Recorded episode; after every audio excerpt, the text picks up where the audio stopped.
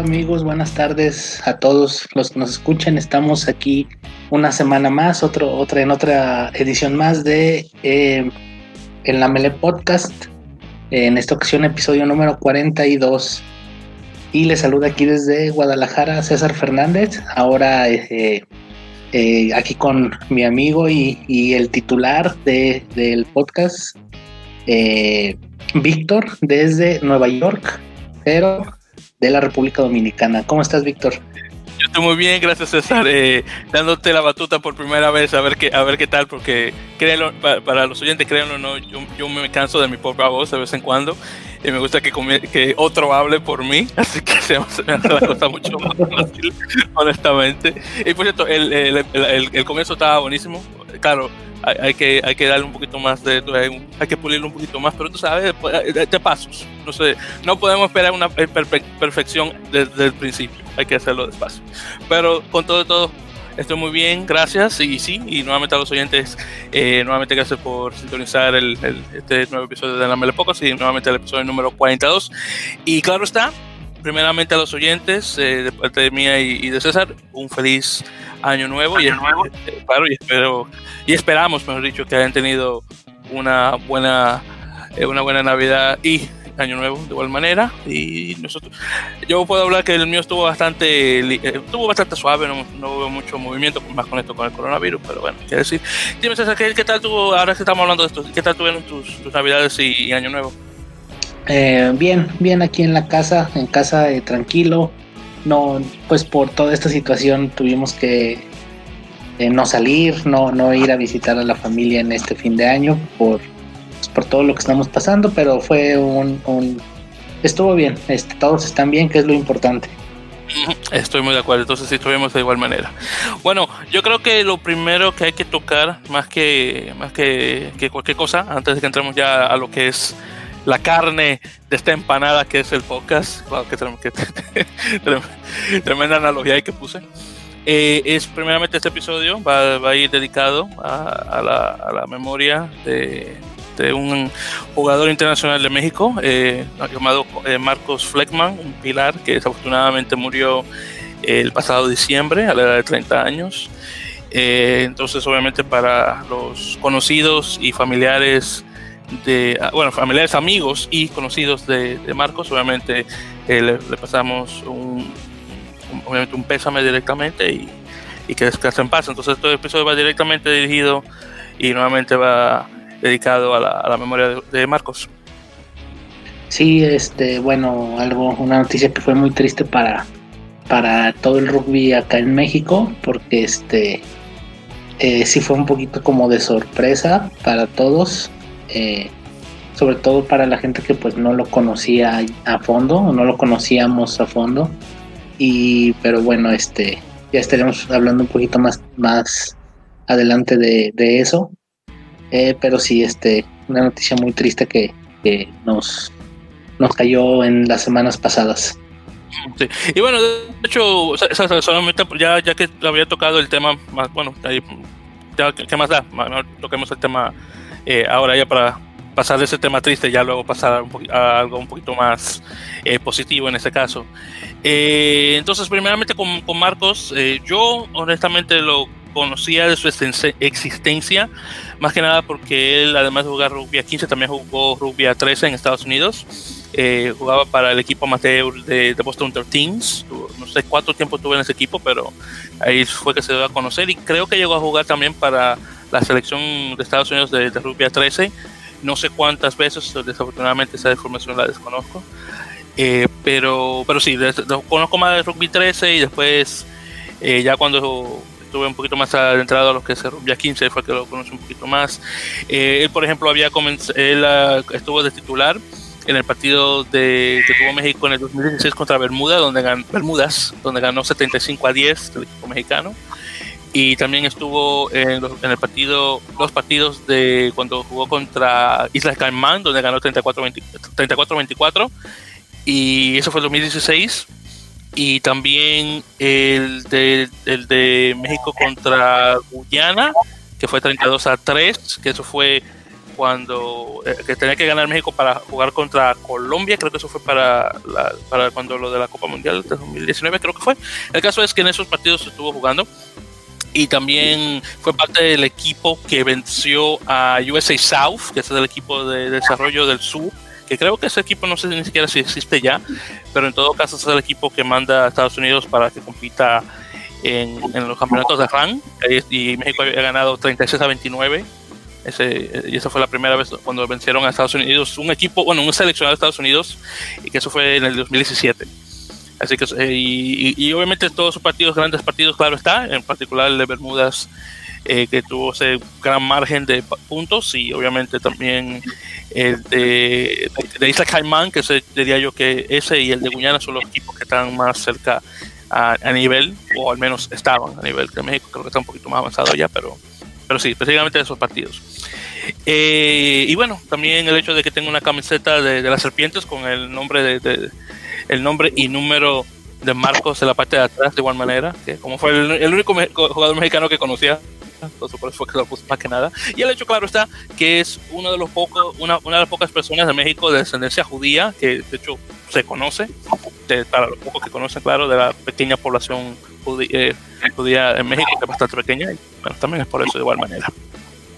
Sí, él este era bueno, aparte de que bueno, era un muy muy buen jugador, de los que normalmente en México no se ven, o sea, era grande, era eh, estaba muy fuerte, eh, grande, alto y aparte este bueno, lo que porque mucha gente que lo conocía, que eran, eh, bueno, eh, sus, sus, amigos, eran que era una muy, muy buena persona, una este, gran persona en, en su forma de ser y, y pues mucha gente sí demostró aquí en México, mucha gente demostró pues ahora sí que su tristeza por, por esto que pasó, el entrenador de la selección nacional, sus amigos de su club eh, aquí en México, los compañeros de selección, este, y yo no, no, lo conocí a fondo, como nunca lo conocí a fondo. Lo, único que yo lo, llegué a, poco a conocer fue en una concentración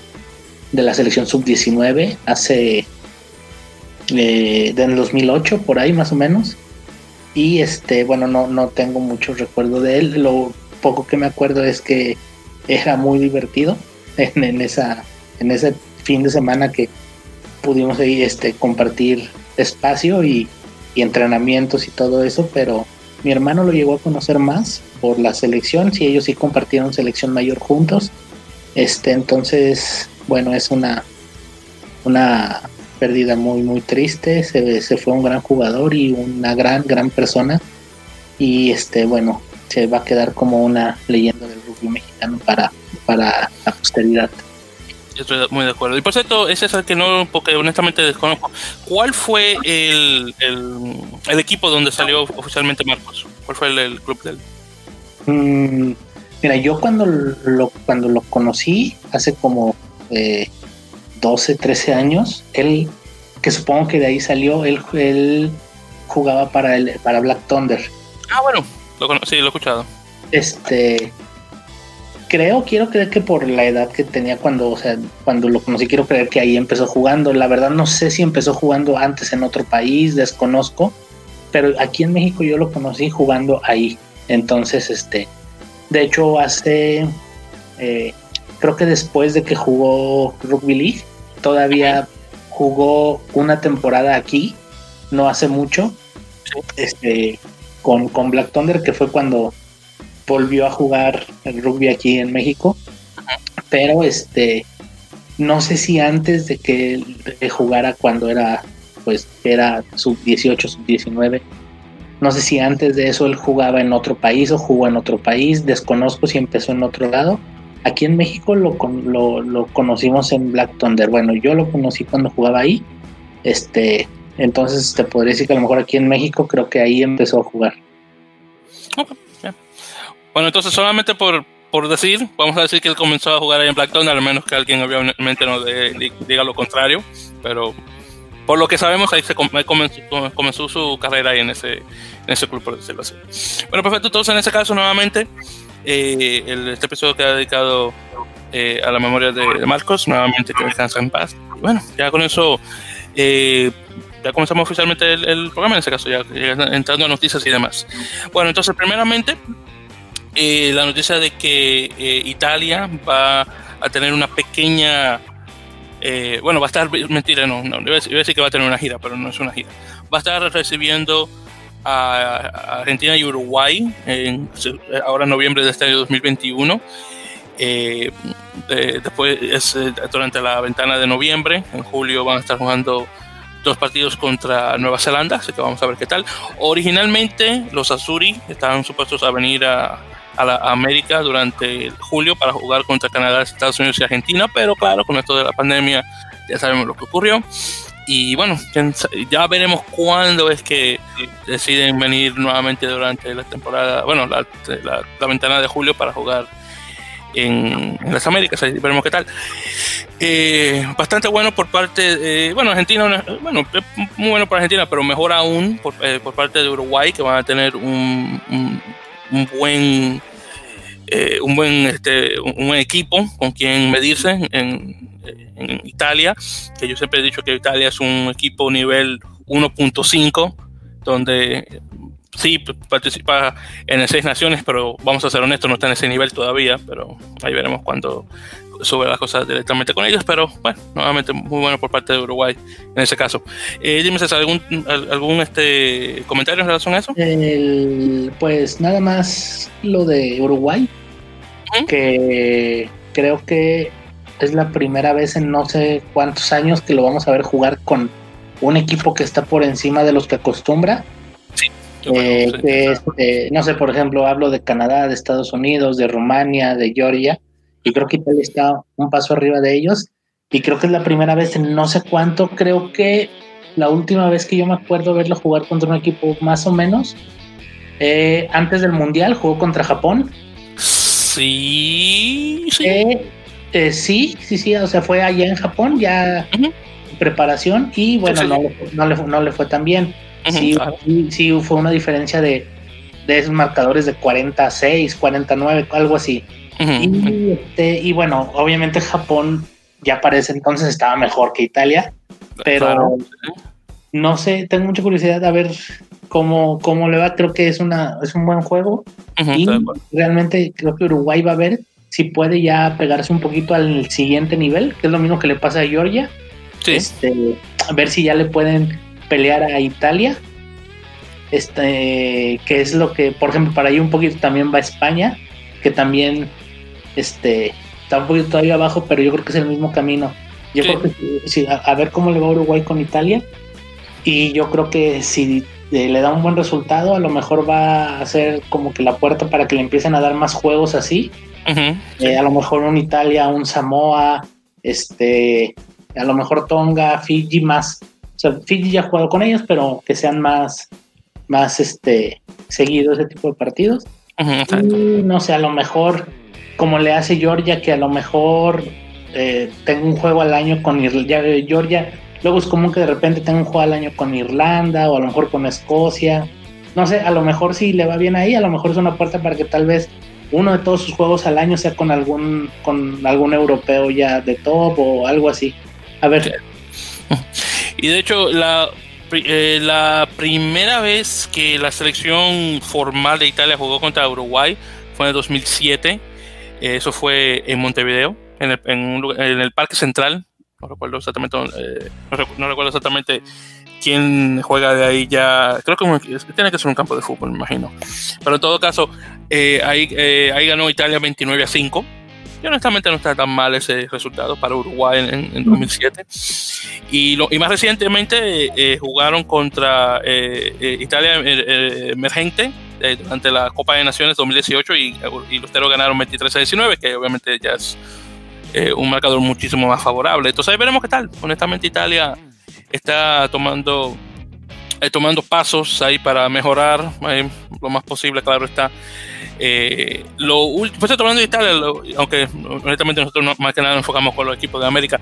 Lo más reciente que escuché de Italia, no sé si escuchaste eso de igual manera, es César, es el hecho que está Franco Smith, que es el, el, actual entrenador de, los Azuri, está tratando de corjear a este chico que juega en, en Wasp, este, ¿cómo que se llama este muchacho que juega de, ala? Eh, Paolo eh, Aldogu, no sé si escuchaste eso. No, no, no me suena. Eh, bueno, te, digo ahí rapidito y, también a los oyentes de igual manera. Entonces, Pablo Dobu tiene mucho tiempo jugando en, ahí en el equipo de Wasps. Eh, yo creo que él, no recuerdo, yo creo que estaba en otro equipo antes de pasar a Wasps, no recuerdo bien. El caso es que chico, muy buen jugador, eh, lo veo más como un jugador de, de sevens, honestamente de 7, pero muy, muy bueno en 15. Y honestamente, cuando escuché la noticia de que, que Italia está tratando de coger a Odogu, me dijo, ¿él tiene descendencia italiana? Porque obviamente el, apellido que tiene es un, apellido bien, bien nigeriano. Pues y lo que ocurre es que el papá de él es mitad nigeriano, mitad italiano. Entonces, obviamente, él, a través del papá, obviamente cae directamente también con Italia. Similar a lo que, por ejemplo, pasó con este chico que jugaba, que jugaba antes en Gloucester, este Callum Brayley, el, el, el, medio melee que tú ves ese nombre y dices, ese tipo no puede ser italiano, con un nombre está en inglés. Pero lo que pasa es que la mamá es italiana. Entonces, entonces es una cosa similar. Y, bueno, de que Odobu llega a jugar a Italia, eh, es posible. Él, él, estuvo jugando para el equipo, el, sub-20 inglés, y de ahí en, adelante realmente eh, eh, este hombre, este, ¿cómo se llama? Ahora se me olvida, este, Eddie no le, el entrenador inglés, no le estaba dando mucho, mucha, eh, mucha vista a él, por lo que estoy viendo. Entonces, bueno, ya sería una opción para jugar el rugby internacional si se decide jugar para Italia, claro.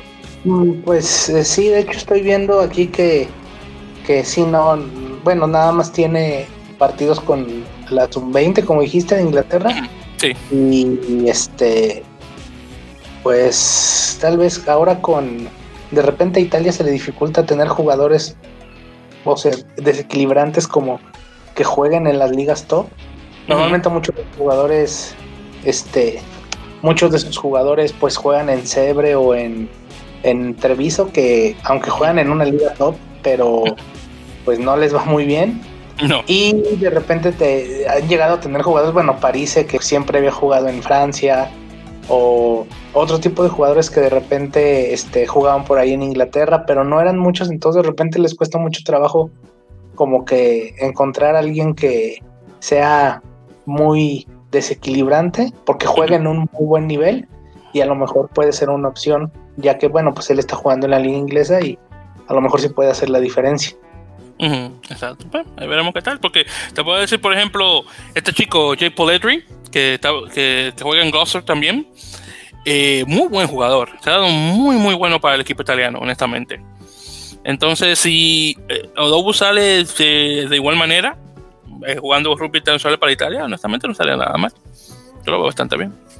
Bueno, entonces ya con eso continuando, me, iba, me, a poner a hablar un poquito sobre la división de honor española en la jornada número 7, pero veo que la página de, de, de no tiene todos los resultados aún, así que ¿qué, más da? Cualquier cosita ya para la próxima semana ya se toca ese tema. Pero en todo caso, pero hablando un poco sobre, sobre, sobre el rugby español, el Valladolid Rugby, el BRAC, eh, que esos entre pinares, me encanta ese nombre, por cierto, eh, venció a, los beleneses de Portugal 19 a 13 para coronarse como campeón ibérico, eh, con cinco argentinos en total, por cierto, en el equipo de BRAC. Así que felicidades para los de los vallisolitanos por una copa más eh, nuevamente este, ibérica. exactamente. Eh, sí, como, como este dato para todos los que nos escuchan, eh, la Copa Ibérica es un, un, torneo, un, torneo, no, no es un torneo, es un partido, un campeonato que juegan el campeón de la Liga Española contra el campeón de la Liga Portuguesa cada año. Entonces, este, eh, eh, normalmente lo común es que los equipos españoles eh, sean los que ganen, pero son juegos que son, son parejos, son difíciles de, de, jugar, a veces no son de muchos puntos. Y este, y bueno, es un a mí me gusta mucho porque es, es este un poquito como aumentar la, la competencia internacional para los clubes, que a lo mejor no es jugar una Copa de Europa o jugar la Challenge Cup, pero bueno, es un torneo donde pueden ir a jugar a otros países, que es algo que en otros lados no se da. Sobre todo de este lado de, América, es, raro. Estoy de acuerdo con eso. Pues eso, retiro lo dicho, eran seis jugadores argentinos y, ellos han, y Valladolid ha tenido cinco, bueno, Valladolid Rugby ha tenido cinco eh, títulos que ha ganado. Así que retiro lo dicho, pero sí son seis los jugadores. Específicamente los jugadores eh, argentinos, estamos hablando de Sacha Casañas, que es un, segunda línea. Tenemos a eh, ¿cómo se llama? Stanislao, creo que tiene, creo que es un nombre, este, tiene, me suena así como medio pasco ese nombre. Eh, eh que es un eh, medio meleo, medio scrum. Luego tenemos apertura Tomás Carrió, centro Guillermo Mateu, eh, ala Axel Papa y fullback o zaguero Baltasar Taibo. Hay muchos, muchos, jugadores, muchos jugadores que están jugando en España, argentinos, tuvieron procesos o tuvieron pasado en selecciones argentinas pero como que de alguna manera como que no alcanzaron como a completar o a quedarse o perdieron la carrera con otros jugadores. Entonces muchos, eh, una vez que estaban como en el sistema de alto rendimiento de la UAR, pero que por alguna razón ya no pudieron seguir o ya no quedaron o alguien más les ganó el lugar, eh, una manera de, bueno, ya es como que ellos pueden decir, ¿sabes qué? Ya me voy a, a jugar a Europa y muchas veces recaen en España y muchas veces de España ya brincan a otros lados. Sí, exactamente, ya de España va mayoritariamente a Inglaterra o mayoritariamente a Francia. Sí, normalmente a Francia y ya después, bueno, de ahí pueden dar el salto otra vez, pero sí, como que la primera parada es España y entonces ya de ahí dan el brinco honestamente no está nada mal. Eso no es una mala idea, honestamente, hacerlo, de esa forma. Comenzar en España y coger un poquito de experiencia y después ahí te salta la frontera a, Francia. O si no te cruzas ahí el estrecho, eh, ahí vas de una vez a Inglaterra, pero no, no está nada mal eso. Bueno, entonces en ese caso, continuando, eh, ya se anunció el listado de jugadores de Argentina 7, eh, ya para preparación a lo que se aproxima ya de pretemporada, obviamente con la mirada ya a los Juegos Olímpicos Japón 2020-21, porque realmente ya se van a jugar para este año si es que todo sale bien. Y, a, lo mejor va a ser barra 22 porque no sabemos. eso, eso, eso mismo, es otra cosa también. Entonces ahí veremos qué tal. Ya todo depende de eso. Yo honestamente, no yo, no tengo, yo no tengo ni esperanzas en eso, honestamente. Yo tengo las esperanzas bien bajitas por si acaso, porque para qué.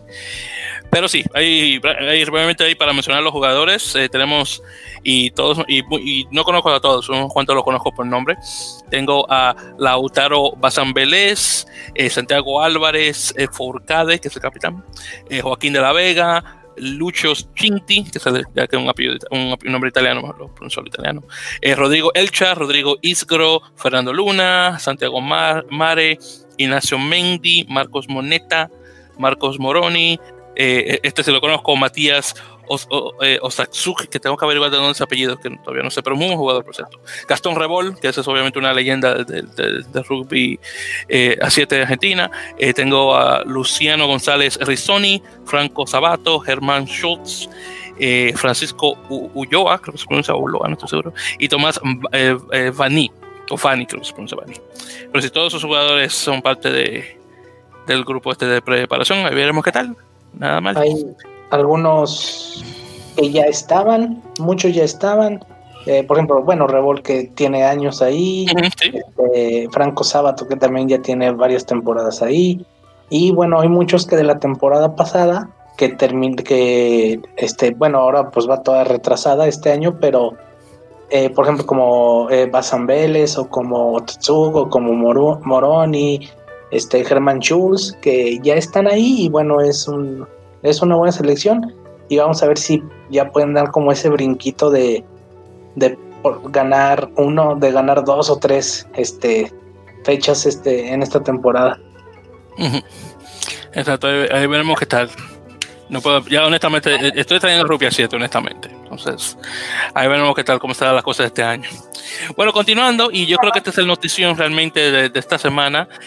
Eh, lo, que, lo que está ocurriendo ahora mismo en la Superliga Americana de Rugby, o la SLAR. Bueno, eh, Jaguares eh, se van a, oficialmente van a jugar en la SLAR. Originalmente se pensaba que iba a ser un segundo equipo argentino dentro de la liga, pero no.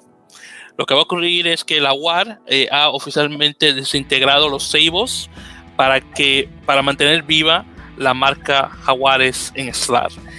Eh, el escándalo se ha dado más que nada por el hecho de que eh, la UAR iba a lidiar con todo lo que es rugby, mientras la parte financiera le iba a, le iba, le iba a usar algo, lo iba a proveer alguien más.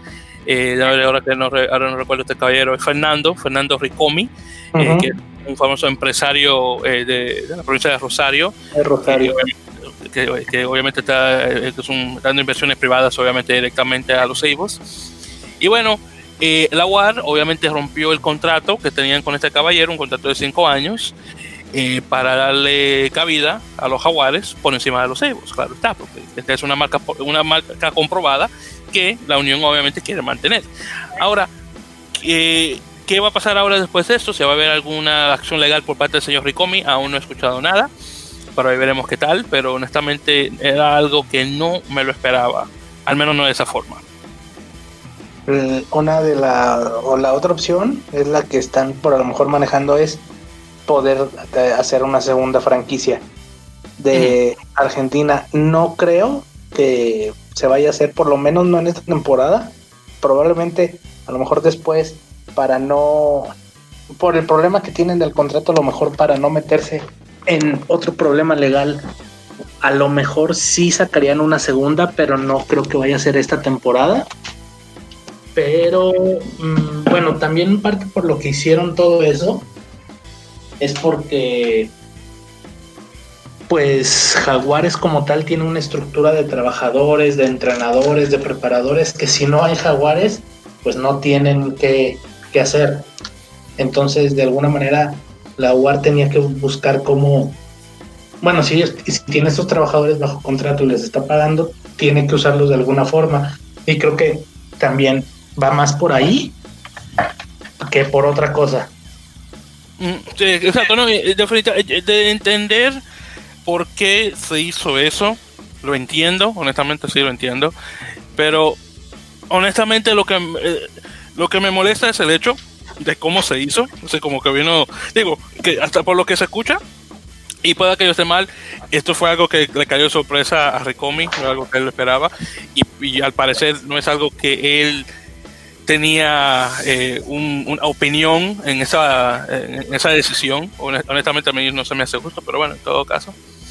Eh, otra cosa también que me entristece es el hecho de que le quitaron un equipo a, a, la provincia para dárselo, para dárselo a la capital. Porque honestamente Buenos Aires ya tiene mucho. Esto me gustaba el hecho de que este equipo era un equipo que iba a jugar meramente en Córdoba y qué bueno ver un equipo jugando fuera de, Buenos Aires. Pero bueno, yo estoy seguro que a la persona de Buenos Aires, bueno, perdón, a la persona de Córdoba no le gusta el hecho de que le quiten su equipo, se lo den a la capital, pero ¿qué hacer? Desafortunadamente. Eh, sí, pero bueno, igual este año no, no hay tanto problema por eso, porque como pues se va a jugar en un solo lugar y no va a haber gente. sí, también. Eh, para los, pero bueno, para los próximos años, evidentemente, sí es este complicado. porque bueno, la, gente de, bueno, en Córdoba pues tenían, hubo buena respuesta. El único partido que pudieron jugar el año pasado, hubo buena respuesta de la gente, este, pero bueno, quién sabe, a ver qué pasa con estos jaguares que yo realmente, mm, pues, no creo que le vaya a, beneficiar a Argentina nada. Digo, la verdad, la verdad no creo. Mm, creo que de hecho, bueno, ahorita hay el beneficio para Argentina que ya no, ya no, ya no hay Super Rugby como tal o como lo conocíamos. Creo que su, pues ahora sí que su beneficio o la manera de que va a crecer van a hacer que sus jugadores se vayan a Europa, porque yo creo que el crecimiento de toda la, la, de toda la zona va a ser para todos y yo creo que menos para ellos. Sí, claro, porque honestamente ellos ya están a cierto nivel. Ahora le toca, la parte le toca a los demás subir al nivel de Argentina para ya luego Argentina poder, obviamente, eh, favorecerse de esto. Porque ya, ya ellos no, de, subir más no pueden, que yo creo yo. Entonces ya le toca el, tiempo a Uruguay a los demás de crecer al mismo nivel que ellos. Sí, por ejemplo, la motivación de los chilenos que va a ser pues ganarle a los jaguares o, de los o de Peñarol también, pero este pues realmente Jaguares no va a tener ninguna motivación como para crecer, sino más bien es pues no perder. Y cuando tú llegas a un punto en el que no perder, que tu motivación es no perder, eh, normalmente te estancas. Y eso es lo que creo que va a pasar. Estoy de acuerdo, honestamente. Entonces, obviamente con esto, obviamente ha habido un tremendo éxodo de jugadores que estaban conectados a Seibos que han salido del equipo. Estamos hablando de un total de 16 de ellos. del grupo de 34 que tuvieron el año pasado, 16 de ellos van a jugar en el extranjero, mayoritariamente obviamente a los otros equipos de, de la SLAR, es decir, eh, Cafeteros Pro, el equipo de Brasil, eh, Segnam, Olympia Lions y finalmente eh, Peñarol Rugby. Eh, que se ha dado muchas noticias obviamente en relación a eso. algunos de los jugadores pues, obviamente también han ido fuera de fuera del área de Sudamérica y entre otras han ido obviamente hacia Europa y demás. Eh, por ejemplo, están eh, los dos hookers que tienen los dos talonadores, Pablo eh, creo que se llama, y José Luis González. Están, eh, Pablo está jugando en, en Charent, creo que se llama Charent, y José está jugando en, en Modern en, en Pro de 2 de, de, de, de Francia. entonces luego está, por ejemplo, Conrado Roura, que está, va a jugar ahora con Dallas Jackals en, en Major League Rugby, que creo que es el único que realmente es de que va a ido al norte.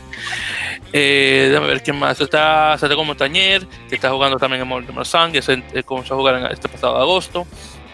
Y ya luego de ahí, déjame ver qué otro más se me olvida. Eh, Lucas Mensa, que está jugando ahora en, eh, está jugando ahora en, Balance Romance, también de Pro 2. Sí, mucho de Pro 2, ahora que me estoy poniendo a pensar. Eh, déjame ver qué otro más. Eh, Facundo, Facundo Cordero, ¿sí? que está jugando ahora con, con SR Chiefs, ahí siguiendo los pasos a Santiago, que es el hermanito de él. ¿Y qué otro más? Sí, yo creo que son, sí, yo creo que son todos. O sea, luego los que, por ejemplo, lo que queda es Juan Pablo Zeis, que he escuchado que tiene ofertas de Europa y medio League propio, ojalá que vaya, me, encantaría verlo aquí en el norte, honestamente. Eh, pero si él es que queda, ya de ahí, por ejemplo... Bueno, hay varios, hay varios de ahí que van a ir a Colombia. Sí, sí, sí, claro, no, pero estoy hablando específicamente de lo que, lo que es, los que han querido salir directamente a ah, Europa o a Norteamérica. Sí, sí, claro. Como mencioné, 16 de ellos han salido del país, solamente estaba mencionando lo que quisieron no quedarse en SLAR. Específicamente, pero sí, claro. Sí, sí, sí. Claro, claro, eh, no, también lo que, lo que estaba pensando era, por ejemplo, eh, Juan Pablo Castro y Tomás Albornoz, que esos yo creo que todavía están en Argentina. Y sí, yo creo que solamente son esos dos, no, y no recuerdo ningún otro. Pero sí, ah, perdón, dime también. Ahora, digo, un poquito en base a eso, eh, no sé si cuántos de ahí se vayan a, o cuántos de ahí vayan a tomar, o no sé si alguno, digo, no muchos, porque muchos ya se fueron, pero del sistema de, del todo el sistema de trabajo, estructura de los Seibos, que alguno se vaya a quedar, o alguno vaya a pasar al, a, Jaguares. Sí. Mm, es probable, bueno, y Jaguares, de Jaguares también todavía quedan, creo que tres o cuatro en Argentina. Ortega Decio está en Argentina y es de los que creo que sé que se va a quedar a jugar ahí. Y sabes, sí, se me había olvidado Ortega Decio, sí, cierto, cierto. Pero bueno, él estaba en Jaguares, pero creo que es de los que se va a quedar ahí, o sea, no digo, razón por la que no va a salir, no, no sé, pero parece que él se va a quedar. Y yo creo que también dos o tres de Seibos van a ir a parar allá. Sí, sí. Cierto, cierto, cierto, me se me ha olvidado de él, cierto. Y obviamente un jugador ya garantizado, obviamente, o, bueno, pero no garantizado, comprobado, es la palabra que comprobado, comprobado de que, es bastante bueno, estoy de acuerdo. Bueno, entonces, con eso dicho, y continuando hablando ya sobre los otros equipos, eh, ya se anunció, y hablando preferentemente, el equipo que yo realmente quiero ver, que estoy, el, el que de todos, el que más estoy entusiasmado en ver, obviamente porque no lo vimos el, año, el año, pasado, fue Cafeteros Pro de Colombia. Eh, entonces, unas cuantas noticias han salido de ese equipo. Primero, Rodolfo Ambrosio, el antiguo, el ex, bueno, el ex entrenador de Brasil, va a ser el entrenador de este, equipo en particular. Ya Cafeteros Pro ha confirmado 10 jugadores argentinos. La idea es de tener estos 10 jugadores argentinos y el resto colombianos, que creo que van a ser 20, porque está supuesto ser 30, 30 jugadores total. Entre 18 y 20, algo así.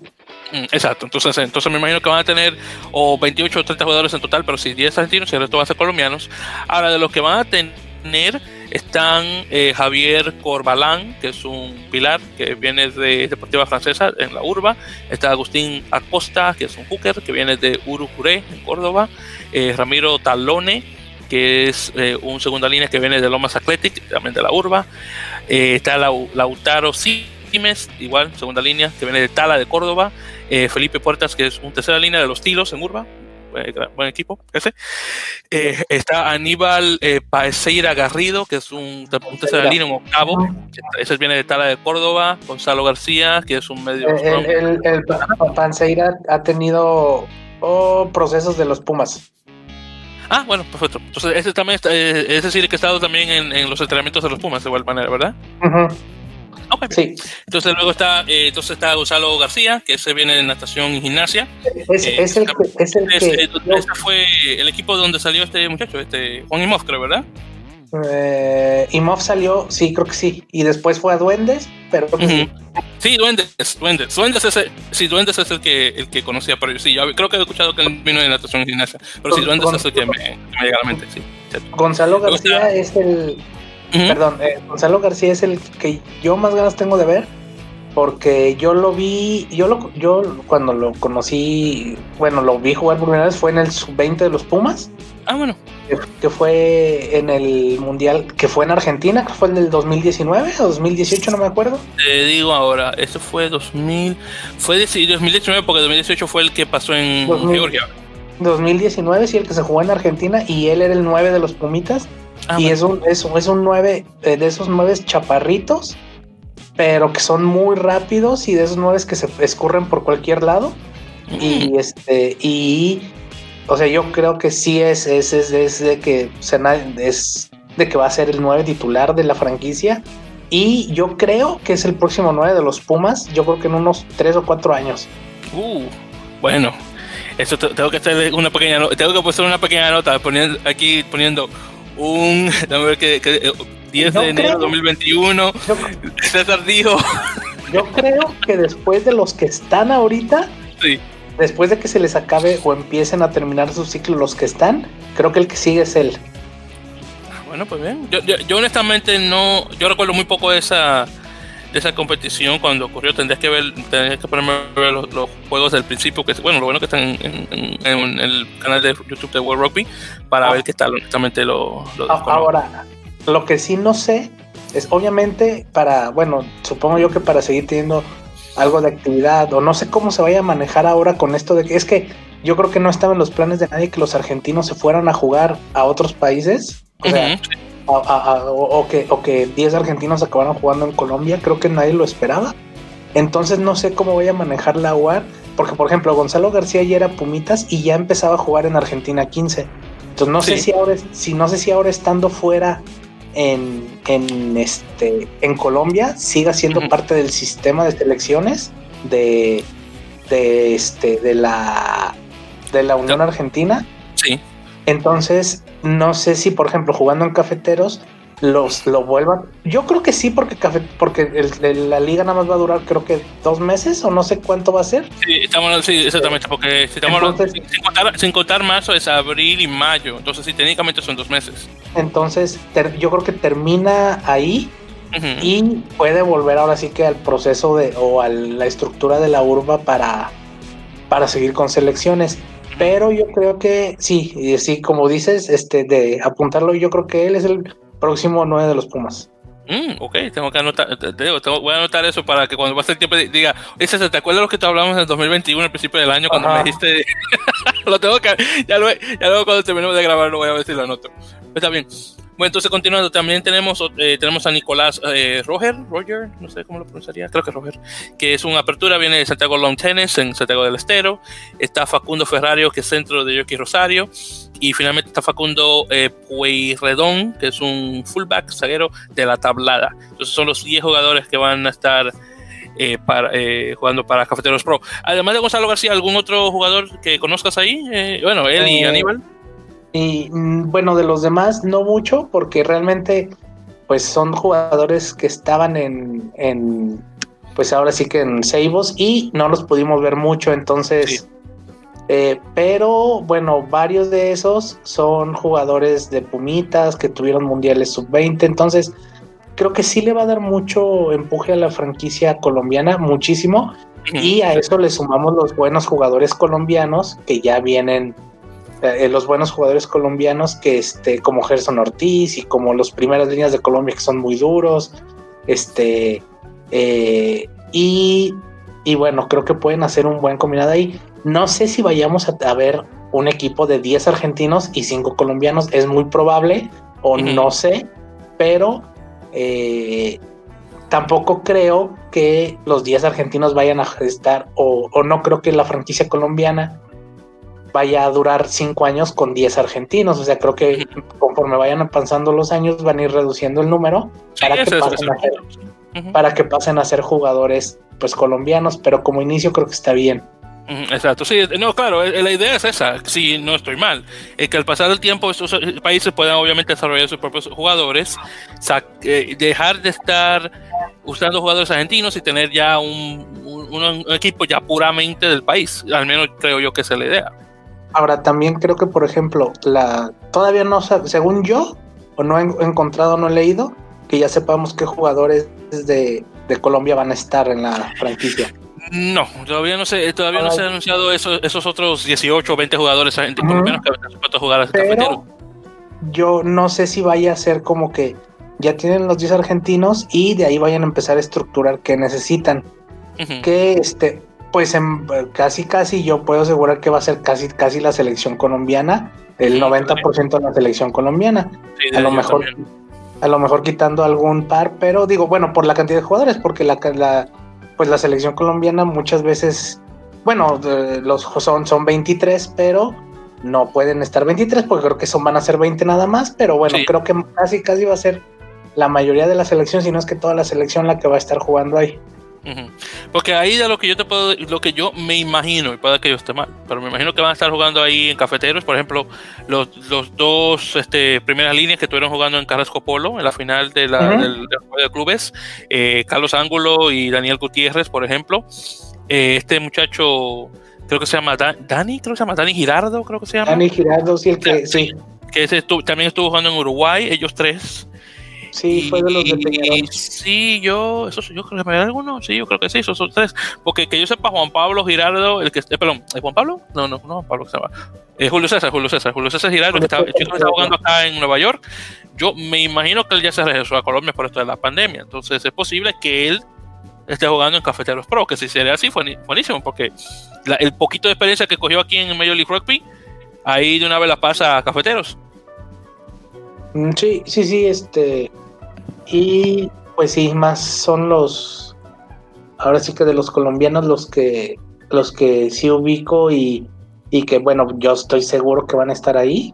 Entonces, eh, pues vamos a ver, a ver qué tal le va a los colombianos. Ya conforme vaya pasando las semanas, esperemos, este, esperemos ir teniendo más noticias de, de los cafeteros.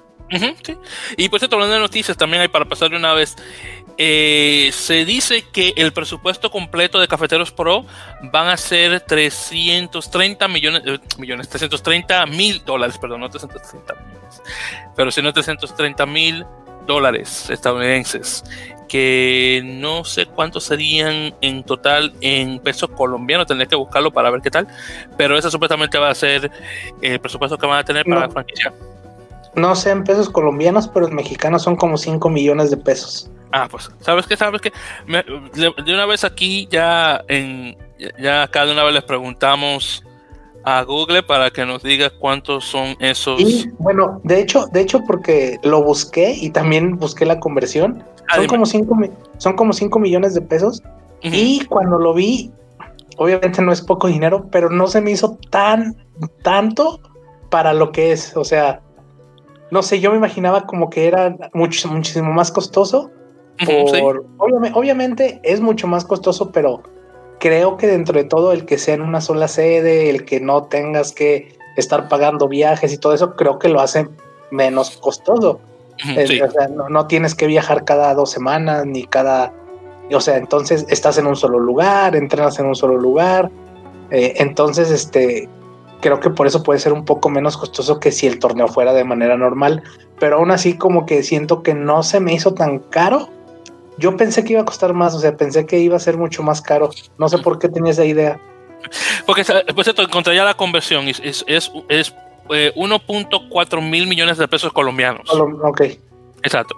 Entonces, eh, ahora con el, eh, al punto ese que acabas de mencionar ahora, César, yo lo veo, yo honestamente cuando vi me lo encontré barato, dije, wow, 330 mil dólares, digo, eso es muy barato, pero entonces ahí, ahí dije, pensé, oye, pero es que yo lo estoy, lo estoy comparando con esa cantidad en un en un equipo que si estuviera en Estados Unidos. Yo no estoy pensando que obviamente los presupuestos son muchísimo más bajos en, en Sudamérica, y en particular en Colombia, y con el tipo de, de, monedas que tiene, que el peso colombiano honestamente... Pues, ¿Para qué?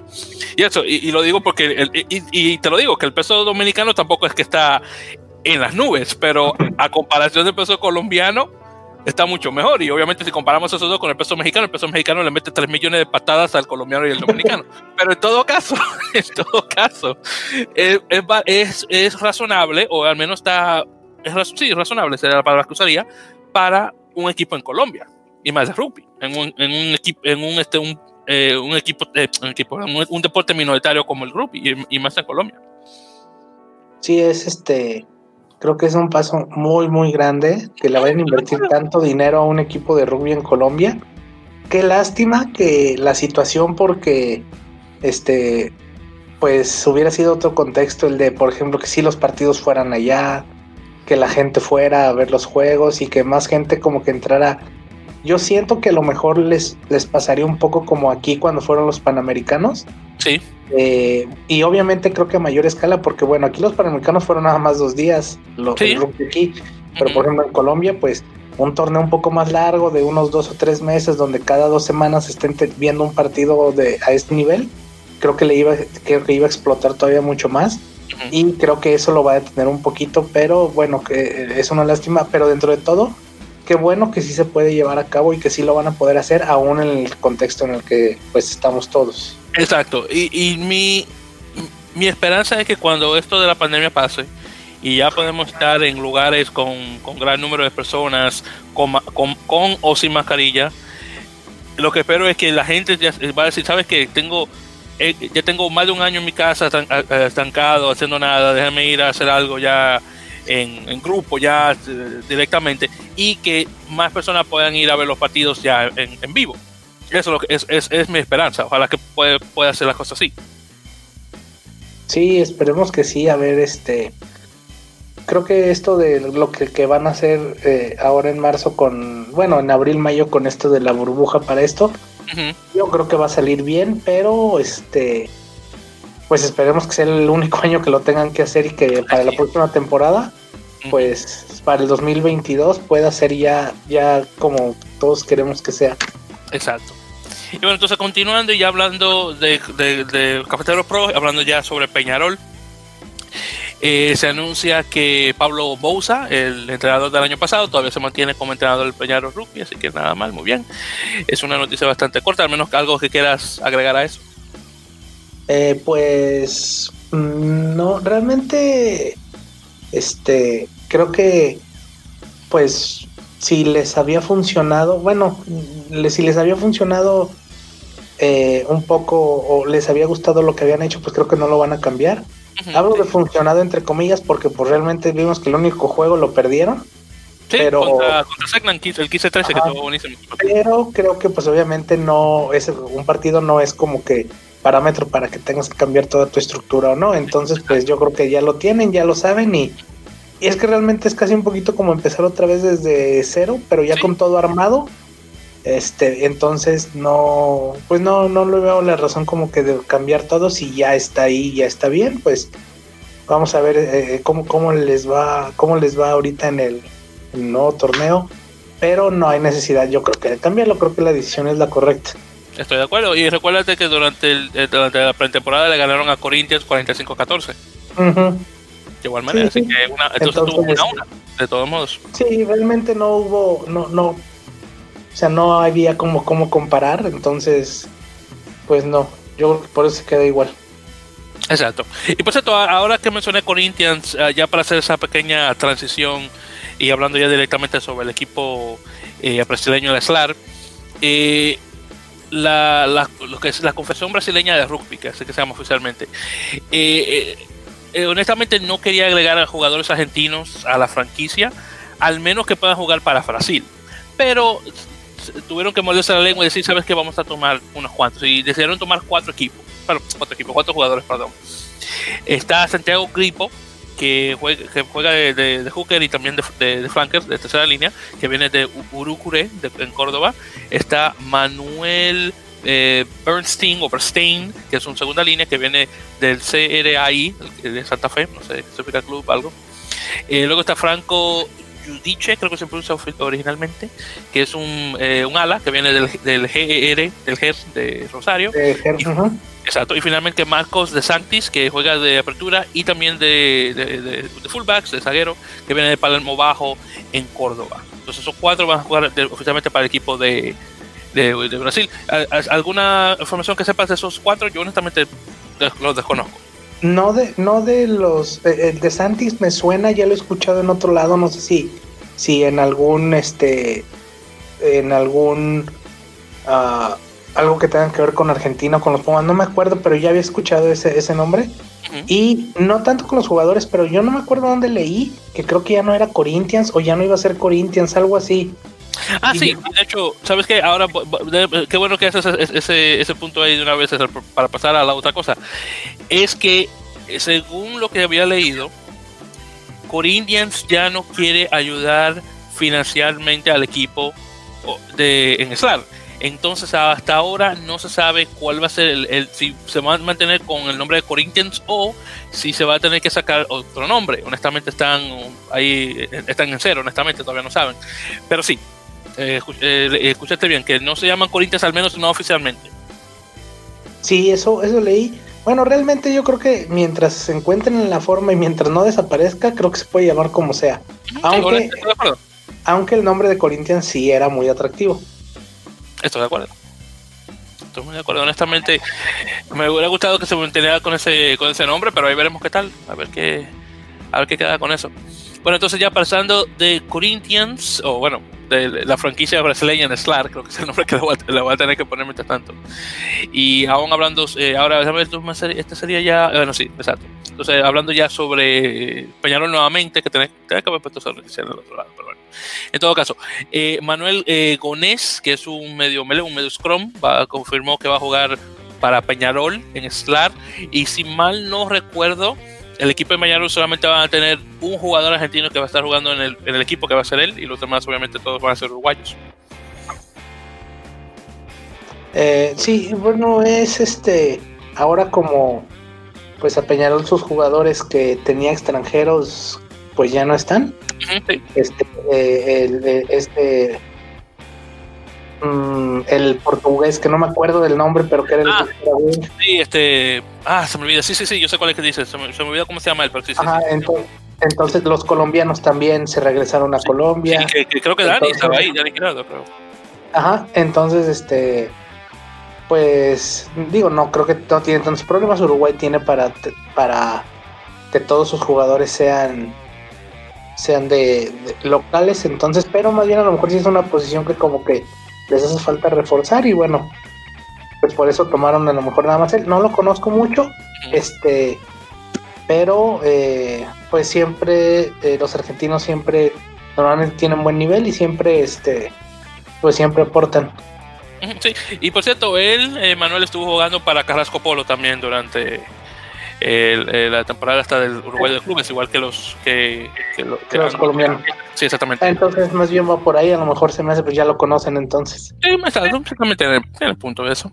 Bueno, entonces ya pasando de Peñarol nuevamente, y ahora hablando sobre Olympia Lions, el equipo de Paraguay, eh, confirmaron seis jugadores argentinos que van a estar jugando para la franquicia paraguaya. Eh, los seis que tenemos por acá son los siguientes. Está Axel Zapata, que es un hooker que viene de Citas, que ese es el. Ah, se me olvidó que se explica eso. Pero viene ahí del San Isidro, San Isidro, ese se llama, de Buenos Aires. Luego está Lucas Fabre, que ese es un pilar, que viene de Más Athletic, también de Buenos Aires. Eh, Carlos Repeto, eh, que es, viene del Hindú, del Elefante, también de Buenos Aires, que esa es una segunda línea. Lucas Santa Cruz, Lucas Santa Cruz, que es una tercera línea de Pucará en Buenos Aires. Ignacio Inchauspe, tremendo nombre, que es un medio scrum, medio melee de, Olivos de Buenos Aires. Y finalmente Martín Roger, que es, del CASI, del Club Atlético de San Isidro, también de Buenos Aires. Así que son los seis que están jugando para eh, Olimpia. Eh, sí, igual que les pasó, yo creo que igual a que a este un poquito que igual que a Colombia, mm, digo que a Uruguay, perdón, que sus extranjeros se fueron. Sí, exacto. Este, por ejemplo, bueno, Montero se fue. Sí, que pensaba que se va a quedar, honestamente. Es que no sé, de verdad conozco a dónde se fue o si va a jugar en otro lado. No sabría decirte, no yo no he escuchado nada más pero después de que se yo tampoco. terminado la liga. Este, Nalaga, pues obviamente yo supongo que Nalaga se regresó, no sé qué va a hacer. Pero, por ejemplo, ya, bueno, tenía también otro fillano en segunda línea que no me acuerdo el nombre. Sí, estaba, sí, sí, cierto, cierto, cierto. Estaba Tomás Gallo que se fue a, a, a Italia. A Benetton. Munilla, que era el 9, el, español, también se fue a Europa, Francia. Sí, exactamente. está jugando muy bien para Bessier últimamente. él, y, él y, Alvar Jimeno, los dos están jugando muy bien allá en Bessier. Sí, él sí dio como que el brinco le, salió, yo creo que mejor irse para allá. Honestamente. Este, y bueno, y también, bueno, eh, Olimpia tenía muchos argentinos, tenía eh, Gabriel Ascarate y tenía a otros. Y que si bien ahora, no sé si, como dices, bueno, tomaron seis nada más. Pero no sé si vayan a hacer esos seis y vayan a quedarse con los que tenían o vayan a sustituir algunos, pero que se queden los que estaban o que los que sigan los argentinos, algunos de los que ya estaban, o si, o, si ahora sí van a ser más paraguayos. Es de eso sí todavía no sé nada, no he leído nada, no este no no tengo mucha información de esa parte, pero este pues hay que ir a esperar conforme vayan saliendo las noticias a ver qué jugadores, qué jugadores van a estar. Y sabes que César, ahí, metí la pata en algo porque el hecho de que había notado otros. Lo que pasa es que lo había puesto solamente. Esa es la, primera noticia de los seis y en otras había puesto a los otros jugadores que también se han mencionado. De hecho, hay más jugadores que esos seis que también van para, para Olimpia que no me había dado cuenta que lo había notado porque no estaba leyendo eso. Pero de los otros, ya ahora que me acabo de acordar, está por ejemplo Leopoldo Herrera, que es un ala que se viene de Córdoba Athletic. También está, eh, está Nicolás eh, eh, Proto, que es un octavo. Máximo Ledesma, que eso es una apertura. Santiago Resino, que eso es un centro. Esos ya estaban en la, temporada pasada y regresan. Está Joaquín Peladini, que se viene de los Eibos, que eso es un, un medio scrum, medio melee. luego están Rodrigo Martínez, que ese es un pilar. Jerónimo Gómez Vera, que es un tercera línea, Franco eh, Bulentini, que es centro, eh, Martín Vegado, que es otro ala, eh, y ya, y, sí, y ya, ok, ya oficialmente esos son todos. El, sí, ahora lo que, lo que creo yo, o bueno, lo que yo quisiera ver es cuántos jugadores paraguayos va a haber, porque el año pasado había muy pocos. 10 creo que era, algo así, 10 o 12. Y si hay, si va a haber más, o a ver si va este ¿qué van a hacer? Pues, o sea, se van a quedar con otros argentinos que ya tenían aparte de los que llegaron. conforme vaya pasando la, la situación, este, eh, pues vamos a ir sabiendo qué es lo que va a pasar. Sí, entonces solamente para ya contar, ya con todo eso que ya mencioné, ya para contarlos oficialmente, está hablando 1, 2, 3, 4, 5, 6, 7, 8, 9, 10, 11, 12, 13, 14, 15 jugadores, 15 argentinos ahí. Mm, son 15 argentinos.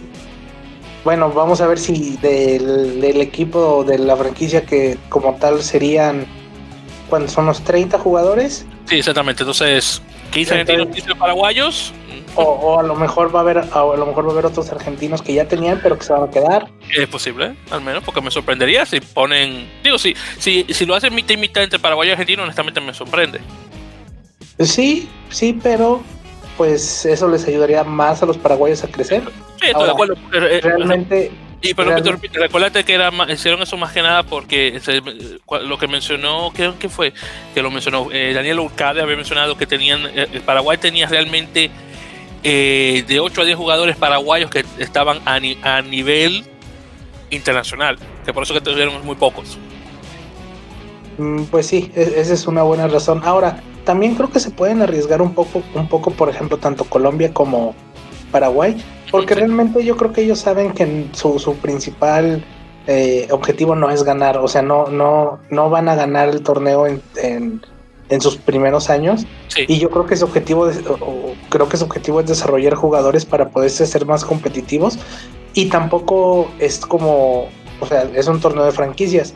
No es como, por ejemplo, una liga inglesa, una liga francesa, donde si tienes un mal torneo, pues te vas a una segunda división. Entonces, no hay eso, entonces puedes arriesgar un poco a, a lo mejor a poner más como lo que va, como lo que va a hacer Colombia, que probablemente en Colombia sí veamos a lo mejor nueve, diez, a lo mejor ocho argentinos, pero el resto van a ser colombianos, o sea, no, no van a ser de otros países.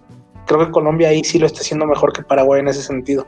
Estoy de acuerdo. Por cierto, de esos jugadores ahí que yo mencioné, el que, el que más resalta, no tanto por el tipo de jugador que es, pero sino de dónde viene, es Jerónimo Gómez Vara, que viene de San Patricio, que es un equipo que es de la provincia de Misiones, en el, en el, en el nordeste ah, uruguayo, uruguayo, argentino, perdón. Que honestamente Misiones no es una provincia que se escucha mucho en rugby. Entonces. Sí, no, es raro. Simplemente por eso él resalta simplemente por, la ubicación de donde está, donde viene él. Otro de los que van y es este Axel Zapata y él también ya lo había escuchado yo por no me acuerdo si Argentina 15 o algo así, pero ya ya lo había escuchado yo en en, en procesos de la UAR. Ah, bueno, perfecto. Vamos a pero hay muchos jugadores que van para allá, ahora sí estamos bien con eso. Bueno, entonces ya pasando de los Seibos, eh, perdón, de Seibos, pasando de Olimpia, disculpa, y pasando ya hablando de Segnam, entonces eh, Segnam anunció que Nicolás Brusone, eh, un jugador argentino de rugby 7, eh, se ha convertido oficialmente como el entrenador del equipo, reemplazando a Pablo Lemoine, el, como su uruguayo. nada mal, obviamente Pablo estaba ocupado como entrenador de los Cóndores y también entrenador de Segnam. Obviamente aquí esto le quita un poquito, eh, le quita un poco de responsabilidades. Eh, pero, ¿qué, ¿qué, qué, me dice sobre eso en ese caso, César? Eh, pues no, o sea, no, no conozco mucho. No, o sea, no, no estoy como que muy informado en esa parte. Pues no sé, no sé, no sé, tengo muchos muchos datos de eso entonces, conforme pues vayamos pasando los días, vamos a ver qué más, qué más va saliendo. y ya lo, podemos comentar en los siguientes. Bueno, suena muy bien en ese caso. Y de eso, hasta ahora de los jugadores argentinos que se han anunciado hasta ahora, está Bautista Stabile, creo que se pronuncia, o Stabile, que es un octavo que viene, estable, sí, yo creo que Stabile, que viene de, es un octavo que viene de Mendoza Rugby Está Patricio Baronio, que ese es un medio melee que viene de, de hockey, de Rosario. Ignacio Albornoz, que ese es una apertura que viene de Tucumán. Y también está, a ver, hay otro que, son cuatro, está Santiago Portillo, que se viene de Seibos. Este, déjame ver qué posición juega él. Bueno, ahorita un poquito regresando a la de Brusone, no sé mucho del tema de de que de hecho lo vi hace apenas en la semana, vi en la nota de que iba a ser entrenador, no sé por qué, no sé a qué se debe el cambio, no sé nada, pero bueno, lo único sí, como dice lo de Brusone, pues es que uno lo conoce por el Sevens, este, nosotros lo vimos aquí en los Panamericanos, pero fuera de eso no sé nada de la noticia, entonces por eso no estoy enterado de qué más o por qué, ni siquiera sé por qué. ok, no hay problema en este caso. Bueno, entonces terminando con Portillo, eh, juega de octavo y viene de, los Tarcos en de Tucumán. para terminar. Y sí, entonces en ese caso, y solamente ya para hacer un repaso de los jugadores eh, argentinos que va a Olimpia, porque ahí como hice un, desastre antiguamente con los otros jugadores, ya para mencionar los 15 ya con donde vienen eso. Entonces, Rodrigo Martínez, Pilar, viene de los Tordos, Axel Zapata, Hooker, viene de Citas, Luca Fabre, eh, Pilar, viene de Lomas Athletic, eh, Carlos Repeto, eh, que viene de segunda línea, y ese viene de Hindú. Eh, como mencioné, Jerónimo Gómez Vara, Patricio, nuevamente de Misiones, que ese es un, tercera línea. Lucas Eta Cruz, nuevamente medio línea, ese de tercera línea, de Pucará, ese de la Urba. Nicolás Proto, octavo, que viene de Long Tennis en Tucumán. nuevamente Ignacio Inchauspe, ese nombre, que ese, que ese es un medio melee, que, que es de Olivos. Eh, Joaquín eh, Pelandini, también medio meleo, medio scrum, de el BACRC, sé, bueno, de la urba. Ese. Creo Buenos Aires, creo que es de Buenos Aires, Buenos Aires Rugby Club, creo que se llama. Eh, Máximo Ledesma, que es también de natación y gimnasia, que ese es apertura. Martín Roger, que ese viene del, del CASI, de San Isidro, también apertura. Eh, Franco Bulentini, centro de Duendes, ese nuevamente del, del equipo de, Juan Mimov, de, que juega en clase 92. Eh, Santiago Resino, centro de Universitario de Tucumán. Martín Vegado que, y, y, Leopoldo Herrera, los dos son alas, o wing, que vienen de uno de hockey y otro de Córdoba Athletic, los dos de Córdoba. Y ya, ya para finalizar ya por fin con eso. Bien, entonces ya pasado todo eso sobre el SLAR, ya hablando sobre eh, algunas eh, firmas que han ido a Europa, realmente todas argentinas. Entonces, eh, Pilar Argentino, Nahuel Tetas Chaparro, ese firmó con, con, Bristol de Inglaterra, nada mal. Eh, tenemos a Santiago Grondona, que por cierto, la otra vez pasada había mencionado que era Santiago Chocobares, pero no, no Chocobares, es Grondona. Era, no, era, es Carreras, ¿no?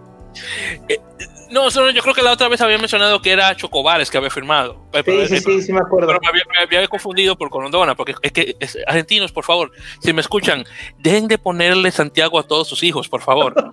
Honestamente, eso me cansa. Santiago, Nicolás, Ignacio, Juan Pablo, Juan. Los nombres españoles más comunes del diablo le ponen ustedes a sus hijos. Es increíble. Yo no sé cómo que no le roban la identidad. Argentina tiene problemas de robo de identidad porque yo creo que lo debería tener wow, toda la gente con el mismo nombre, por Dios, cámbienle otro.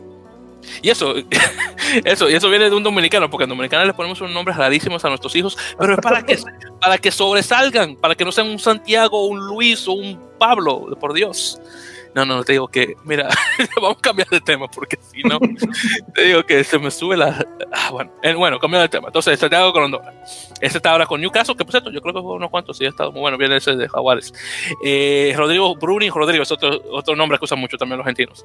Ese está jugando en, en Vans de Francia, que por cierto, Vans está muy bueno esta temporada. Ya está, creo que está en segundo o tercer lugar en la Pro. ¿Sí, eh, sí, sí, para. Qué bueno, porque el, el único equipo que juega que, de, que, viene de, Brita de, de Bretaña, que, de, que es de la. yo creo que son departamentos, sí, departamentos que le dicen en, en Francia. Del departamento del noroeste del país, que bueno, y, y de todos modos ellos son eh, descendientes eh, celtas, entonces qué bueno verlos jugar buen rugby por ahí. El, Luego tenemos este. José, que, ah, perdón, dime. De lo que, lo que yo por ahí leí de lo de Bruni, uh -huh. era que mucha gente, pues sobre todo argentinos, Uh -huh. eh, creen que podía, o sea, tiene para, para llegar al top 14, pero que no saben por qué firmó ahí con el Pro de 2. Lo mismo que le pasó a. Ay, ¿quién fue este que se fue a jugar a Perpiñán? Un argentino ah. también. Ah, ya, te digo, te digo, te digo, te digo, te digo, espérate, espérate, espérate, se me olvida, se me olvida. ¿Cómo? De la Fuente. Ah, Jerónimo, Jerónimo de la Fuente. Sí. Sí, creo que sí, este que firmó con Perpiñán de la segunda sí, división sí, francesa. También, sí, eso, sí, ahora que te, ahora que me pongo a pensar sí está raro eso que firmó y, este, y sí, yo yo leí mucha gente argentina que decía que por qué a segundas divisiones, la verdad no sé, pero sí son jugadores que fácilmente podrían estar los dos en, en claro, en, que en el top. Sí. Aunque también, porque recuerda, también una cosa que tenemos que saber es cuántas ofertas están recibiendo ellos, porque si ellos están eh, solamente recibiendo ofertas de un equipo de Pro de 2 y no de Pro 14, digo, perdón, de Top 14, obviamente si tú tienes una oferta ahí eh, el, el, en, en, la mesa, te van a pagar un buen dinero, hay que tomarla, digo yo. Ahora, si, lo sí. hubiera, tenido, si hubiera tenido dos eh, o varias, que tal vez, una, tal vez la del Pro de 2 le estaba pagando más que el Top 14, también, a, a esto también hay que pensarlo de igual manera. Sí, sí, sí. Quién sabe cuál ha sido la razón, pero pero, pero, sí, bueno. pero, sí, pero, estoy de acuerdo con eso. Entonces, eh, regresando. Entonces, eh, Hooker argentino, talonador José Luis González. Ese está en, Mon, en Mont de Marsan, en Pro de 2. Eh, luego tenemos a apertura argentino eh, Pat, Patricio Fernández, alias El Pato, que ese estaba jugando en Lyon y ahora va a jugar para el Perpiñán, justamente, hablando de eso. Eh, después tenemos a Joel Sclavi, que firmó con La Rochelle, eso viene también de Jaguares. Está Santiago Suchino, el hermano de, del Juan que se, va a jugar ahora a Melbourne Rebels en Australia, junto con, junto con este muchacho, contra Julián, eh, junto con Julián, perdón.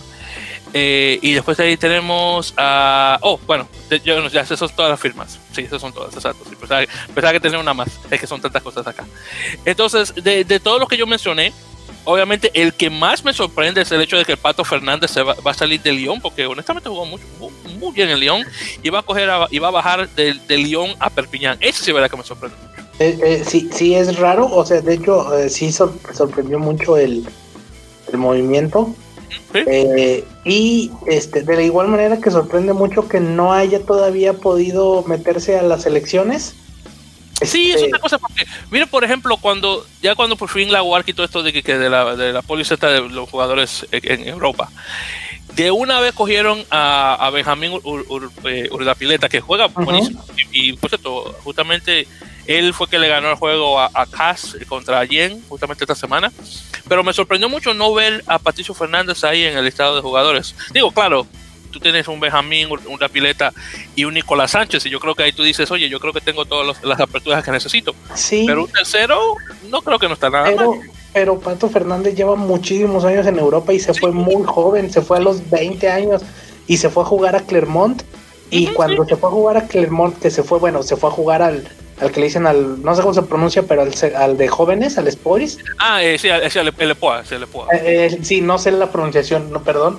Este, mi, francés es, horrible, horrible. Entonces, e, él se fue a jugar ahí y después empezó, empezó a jugar en el primer equipo, pero eso fue, no me acuerdo si hace como 10 años o, algo así, no, no, no recuerdo bien hace cuánto, pero ya tiene mucho tiempo jugando allá y desde mucho antes de que, y, y, él está ya desde antes de que Argentina jugara el Rugby Championship y desde antes de Jaguares y desde antes de todo esto, y es muy raro cómo desde antes, o sea, no, no, es, no estuvo ya, por lo menos, este, pues no sé, teniendo un par de partidos ya con los Pumas, porque tiene mucho tiempo allá y, y, pues bueno, ahorita sí ya lo veo más complicado porque bueno, ya está Sánchez, está Urda Pilleta, está ahí viene Miotti y están, tienen fácil tres aperturas, pero este antes sí es raro como nunca pudo o nunca llegó, o no sé cuál sea la razón por la que no, no pudo llegar. Sí, y sabes, viendo acá, eh, justamente ahora que me haces ese, ese, ese pequeño punto sobre la edad cuando llegó eh, Patricio a jugar a Francia, él cuenta ahora mismo como un, lo que dicen eh, en, en, francés, un, un, un GIF, un J-I-F-F, que ahora se me olvida qué, qué diablo significa eso. Esos son de esos jugadores que cuando tienen cierto tiempo jugando en Francia ya dejan de contar contra el equipo como jugadores extranjeros, sino cuentan como casi como locales. Entonces él cuenta como, como eso, como local, técnicamente. Entonces eso limita el número de jugadores extranjeros que puede jugar el, toca, el equipo del top 14 en, cada, en, cada, vez que tienen que juegan, cuando tienen los 23. Como él no cuenta, él lo pueden poner. Por ejemplo, si tienen un total de 10 jugadores que pueden poner solamente que son extranjeros, él sería un onceavo, pero no contaría contra el equipo. No sé si me, no sé si me expliqué bien, pero en todo caso, eh, sí, y, bueno, déjame ver, yo creo, no, él, él califica para jugar con Francia, ya después del tiempo que tiene jugando en Francia ya. Porque honestamente lo, lo desconozco. ¿Él sí él cuenta como francés? Si, por ejemplo, si la selección lo, lo, escoge. Quiero creer que sí, porque aparte no jugó nunca jugó test match ni nada de eso. Que, este, bueno, ahora ya está un poco más eh, complicado ese tema. Antes no, antes ya es que. Uh, ¿Sabes qué? Discúlpame, César. ya, ya, creo, ya creo que encontré la respuesta a mi pregunta. El Patricio, jugó cuando tenía 19 años en 2013 contra Brasil.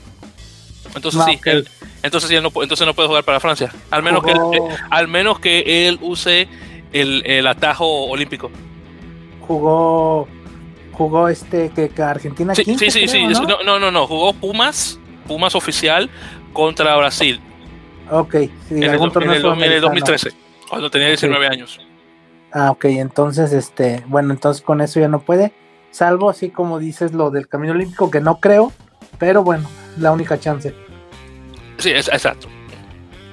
O por cierto, y nada que ver con Rubio Americano, pero acabo de ver acá que Zach Mercer, el chico este que, juega para Bath en Inglaterra, eh, supuestamente afirmó contra, para jugar con, Montpellier. Nada mal, me encanta. Qué, bueno ver a, a Zach Mercer jugando en el top 14, porque Eddie Jones no lo va a coger a jugar a Inglaterra, así que qué bueno. Bueno, en todo caso, sí, un pequeño, hay que, una pequeña noticia ahí que nada que ver con el rugby americano, pero en todo caso. Bueno, entonces ya, otra cosa también, eh, esta, esta, es una noticia bien interesante. Eh, César, ¿conoces a Juan Ignacio Brex? ¿Has de él? Sí, del Sevens de Argentina. Ese mismo. De este. No me acuerdo, no, creo que no de los Pumas, creo que no sé si llegó a jugar con los Pumas, pero sí del Sevens, sí de el sistema de selecciones, de ahí sí. perfecto, sí. Bueno, él jugó con eh, eh, para los Pumitas y Argentina 15, eso sí. Pero sí, del Rupia 7. Bueno, no sé si supiste que el año pasado, con, y hablando del atajo olímpico, él llegó a jugar con Italia. Entonces, a través de ese atajo, él obviamente deja, de contar como, como, argentino y cuenta ahora como italiano. Bueno, aparentemente eh, lo han, él está seleccionado para Italia, para eh, ahora para el, Seis Naciones. Eh, pues es un buen jugador. sí, estoy de acuerdo. Pero bueno, esos, esos este, huecos como en los reglamentos que, que hacen que, bueno, ahorita está un poco más regulado, pero que, este, que puedan jugar por otros países, pero creo que está bien, creo que le va a ayudar mucho a Italia, sobre todo ahorita que necesita jugadores que, que lo puedan llevar a, a tener una estabilidad como lo tuvo por ahí del 2010-2011. Entonces, este, creo que está bien. Vamos a ver, el, ahora que a mí, no sé, ahorita que dijiste seis naciones, ni siquiera me acordaba que ya iba a ser de seis naciones porque, acaba de terminar el Porque acaba de terminar, ¿verdad? Sí, entonces es como que dijiste seis naciones, dije, sí es cierto, seis naciones es en, en un mes, entonces este, a ver, espero que sí. Eh, sí exacto, sí, porque te digo que toda la pandemia, hermano, aquí eh, eh, me, tiene mi, mi cosa, mi reloj interno de rugby, bueno, he hecho un desastre, qué, decirte, es increíble. Pero sí, entonces él, Juan Ignacio, salió, de, él llegó a Italia en el 2015, entonces todo ese tiempo jugando para Benetton, el, el, antiguo Treviso. A mí honestamente me gustaba el nombre de Benetton Treviso, pero lo tienen como Benetton Rugby, pero en todo caso. Entonces en ese, en ese tiempo que tiene ya en Italia. Obviamente, 2019, como te mencioné, jugó para el equipo de set italiano y bueno, de ahí ya en adelante ya cuenta como para el equipo de 15. Y de todos modos, él ya de por sí tenía, tiene descendencia italiana, así que realmente eso y el tiempo, eh, el tiempo que tiene ella, cinco años en el país, claro, obviamente que, de que cuenta, que cuenta, por supuesto que sí. Pero sí, eh, la mejor de las suertes a Juan Inés, ojalá que todo pueda salir bien, porque honestamente Italia necesita todos los jugadores buenos que tiene. Y una cosa muy interesante, a mí me encantaría que alguien hiciera un video sobre la historia de los argentinos jugando en, la selección italiana de rugby, porque tienen una historia bastante larga. Y claro, eso fue durante el tiempo cuando Argentina no era muy relevante en el deporte, pero ya luego con esto del, del 2007, en la, Copa Mundial y después lo de Argentina, eh, después lo de Rugby Championship, obviamente ya eso comenzó a cambiar. Pero anteriormente, si quería subir como jugador argentino para jugar un rugby de buen nivel, tenías que casi obligatoriamente jugar con Italia o para Italia. Sí, sí, sí, y este, y bueno, eso ha cambiado últimamente. Tan, lo vemos que este, bueno, ya ha disminuido la cantidad de argentinos que juegan para Italia, pero de todos modos antes sí se daba mucho porque sí, como dices, el, nivel estaba allá. Y bueno, ahí está eh, París, ahí está Castro Giovanni, ahí está Luciano Orquera, que también es este, no, Luciano Orquera, no, Ramiro Pez, que también es, era, es argentino. Y bueno, fue la apertura de Italia en el 2007 y en el 2011 en los mundiales, entonces, este, pero bueno, ahora con todo el sistema, con todo lo que... Eh, este, este tipo, este, eh, Domínguez, eh, ¿cómo se llama? Domínguez, sí. ah, ¿cuál es el nombre del apellido de Domínguez? El que está entrenando ahora en, cosas en, el, en el staff francés. Ah, bueno, ese, ese tipo, se me olvida ahora el, el nombre. Sí, sí, Pero ese hombre también. sí. Ese tipo de igual manera. Pero, este, ¿qué, voy a mencionar este, con, hablando sobre eso? Bueno, Giovanni obviamente ya está retirado. Sergio, oficialmente también, que yo sepa, aunque está, que te, está jugando muy bien en Tulón. Él, honestamente, Sergio, eh, digo, mucha, gente dice que Sergio fue una gran pérdida para el equipo argentino, y es cierto, pero él, estoy más que seguro que nunca iba a jugar para Argentina, porque como sus padres, dos padres de ellos son italianos, y los italianos cuando inmigran a Argentina, ellos son eh, oh, yo no soy argentino, yo soy italiano, y son extremadamente orgullosos, yo me imagino que él también es así. Entonces, de por sí, él yo creo que ya de una vez estaba garantizado que iba a jugar para Italia y no para Argentina, creo yo, pero quién sabe. Ahí no sabe, ahí es, al menos esa es la idea que tengo, al menos de, de Sergio París, que pues, es un tremendo jugador, de igual manera. No, eso no se lo puedo no se lo puedo quitar. Pero sí, honestamente, es muy interesante cómo ha cambiado la cosa, hablando de, este tema aún. El hecho de que lo que eh, el nuevo Italia para los argentinos que no que ahora no pueden llegar a jugar para eh, para los Pumas es España. Qué interesante cómo cambia la cosa, ¿eh? Sí, ahora, ahora es este, ahora es España. España es el nuevo destino, me encuentro muy gracioso eso. Sí, ahora, y yo creo que eh, no sé, o sea, yo creo que sí vamos a ver más, más argentinos en España. Ah, de hecho, bueno, nacidos en España en la selección realmente no hay tantos, sino como que son más bien de estos franceses, de descendencia francesa, o incluso, bueno, ahora últimos años en la selección española hay ingleses, hay fijianos, hay argentinos, entonces, pero sí, como comentábamos hace rato, hay mucho argentino jugando en España y creo que va cada vez va a haber más argentinos en la selección de España. Como ahora, este, ah, se me fue el nombre de este último, eh, este, del que jugó contra Uruguay. Se me, eh, espérame, sí, que el que juega, es, que, se, llama Ignacio, ¿verdad? Ignacio Fernández, algo así se llama. No, el que, juega en el, el que juega en el Barcelona. Que juega en el Barça Rugby. Uh, no sé decirte. Este, este último, se me fue el nombre, hablamos de él la última vez y se me fue el nombre ahorita. Oh, y hablamos, eh, entonces no, no, me, acuerdo, entonces encima de eso hablamos de ese tipo la semana pasada. ¿no sí, sí, pero no me acuerdo del nombre, se me fue. Bueno, pero él es este.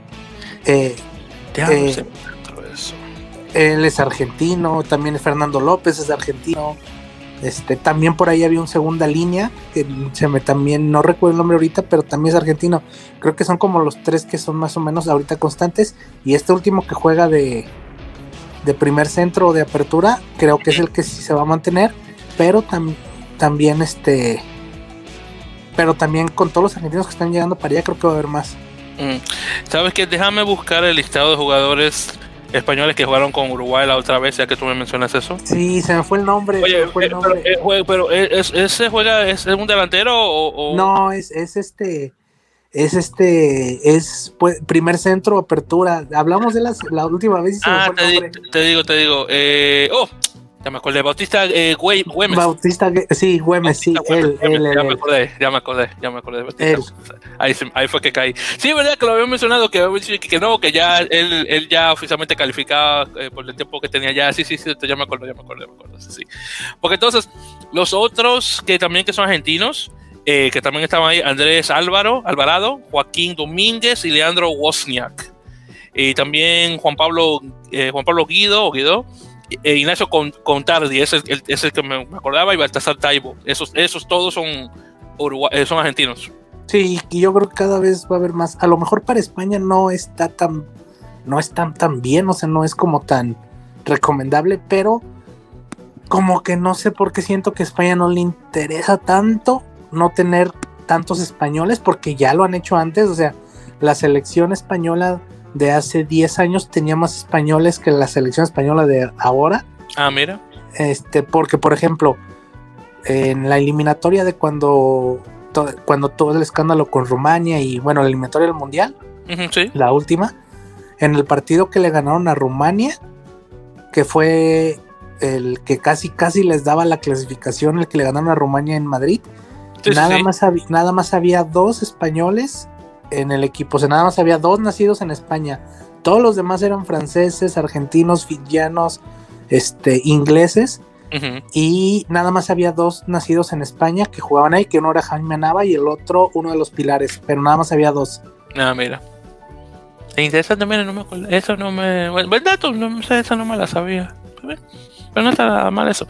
Pero sí, honestamente, a, a españoles, por ejemplo, con esos argentinos, honestamente, muchos de ellos ya tienen descendencia española, así que si tú comparas un argentino con un, un pelón, un, un, jugador argentino, perdón, un, jugador español de descendencia argentina o nacido y creado en Argentina, con uno nacido y creado en, Francia, yo honestamente el argentino tiene muchísimo más en parentesco que el de Francia, porque Francia y España, ok, están juntos, pero esos dos países no pueden ser más diferentes, honestamente.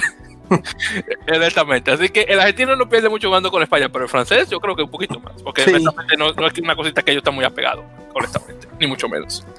Así que honestamente, un argentino pega mucho más en español que un, que un, francés, al, menos a mi opinión, claro. Ya alguien podría decir lo contrario, pero bueno, ¿qué es?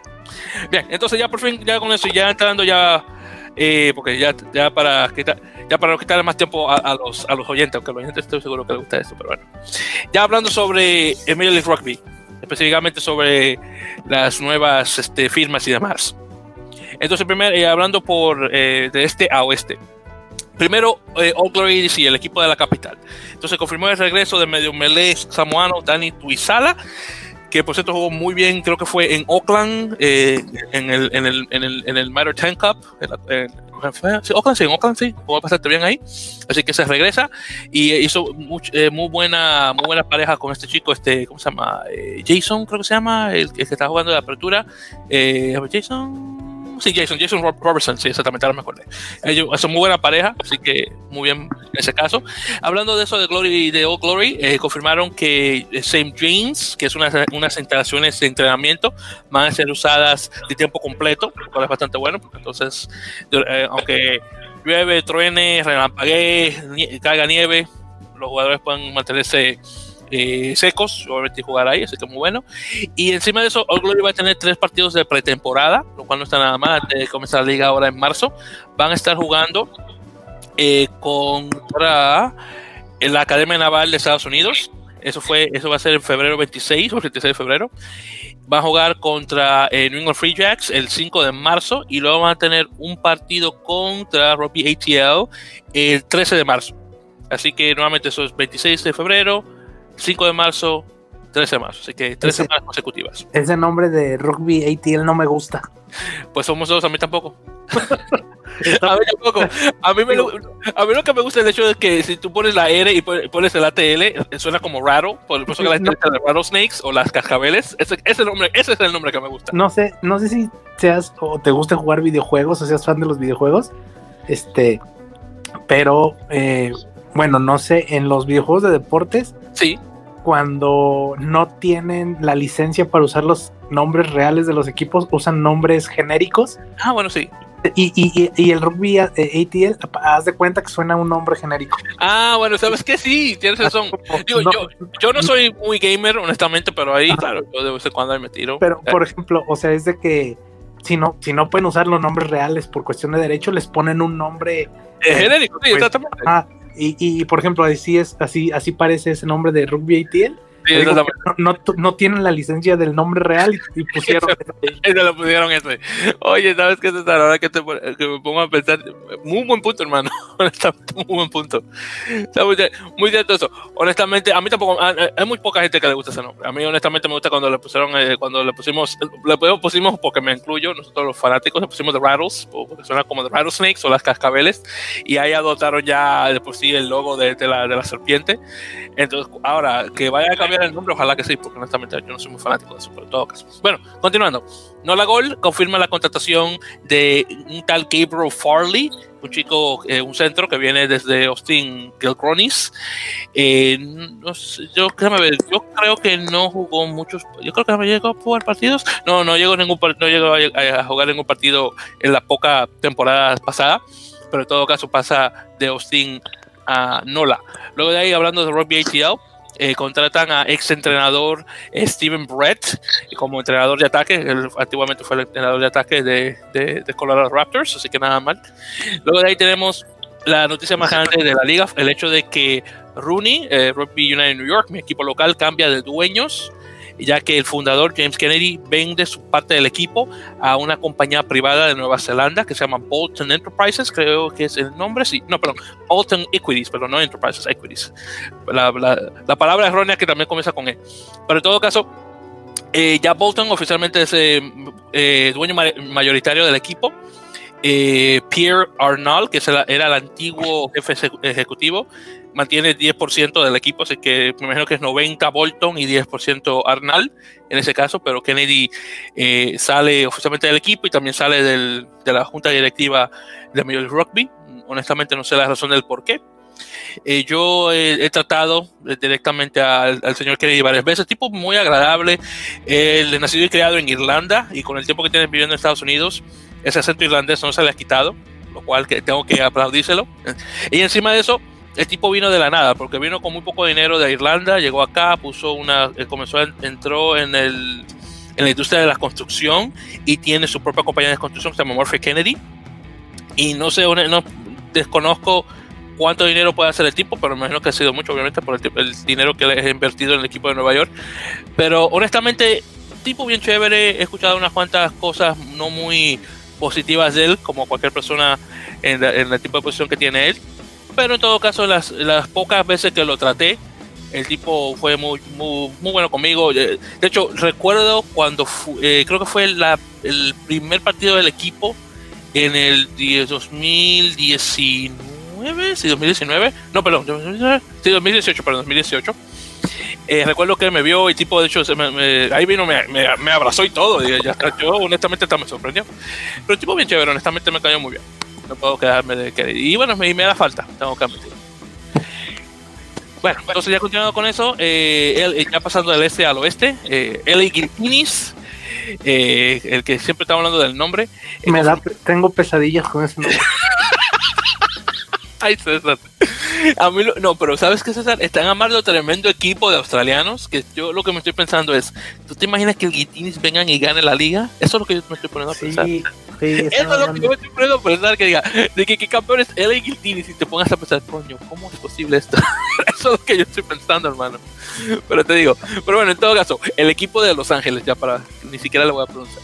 Ahí confirmaron la contratación de pilar australiano Charlie Abel, que viene de, de, de Mobile Rebels también adquirieron a la eh, eh, samoano estadounidense eh, Vice, eh, Vicesio Leasi, que viene de Beaumont Shore, que es nuevamente uno de los clubes locales de, de California. Luego está zaguero escocés o, o fullback escocés Glenn Bryce, que se viene de Glasgow Warriors, nada mal.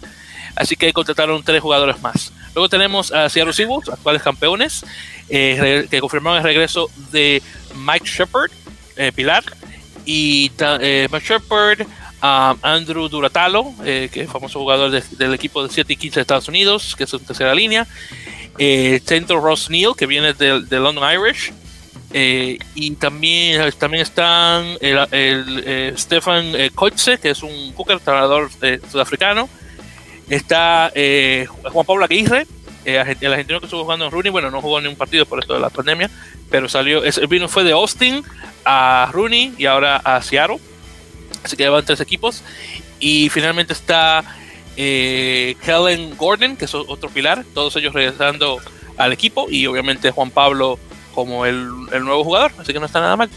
Luego ahí tenemos a San Diego Legion, eh, que siempre queda de segundo. Eh, ahí confirmaron la contratación de Travis Larson, que es el tercera línea canadiense que viene de Old Glory. Hasta ahora el único jugador nuevo que han confirmado, al menos hasta esto de semana. Y ya luego tenemos a Houston Sabercats, que confirmaron el regreso de Taylor Howden, famoso apertura centro, eh, que tiene muchísimo tiempo jugando aquí en Estados Unidos, eh, originalmente de, Nueva Zelanda. Y también confirman el, un pilar canadiense, Nick Hildebrand, que eh, viene de Pacific Pride, que es el equipo en desarrollo sub 20, sub 23 creo, de Canadá.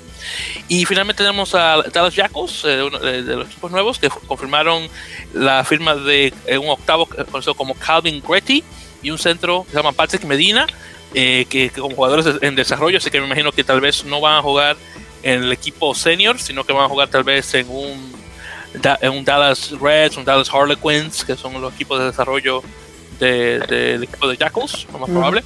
Ahora, de esos tres, perdón, de esos, de esos dos, perdón, eh, el que más conozco es Calvin Gentry, eh, más que nada por la historia, para hacerles la, la historia rapidito.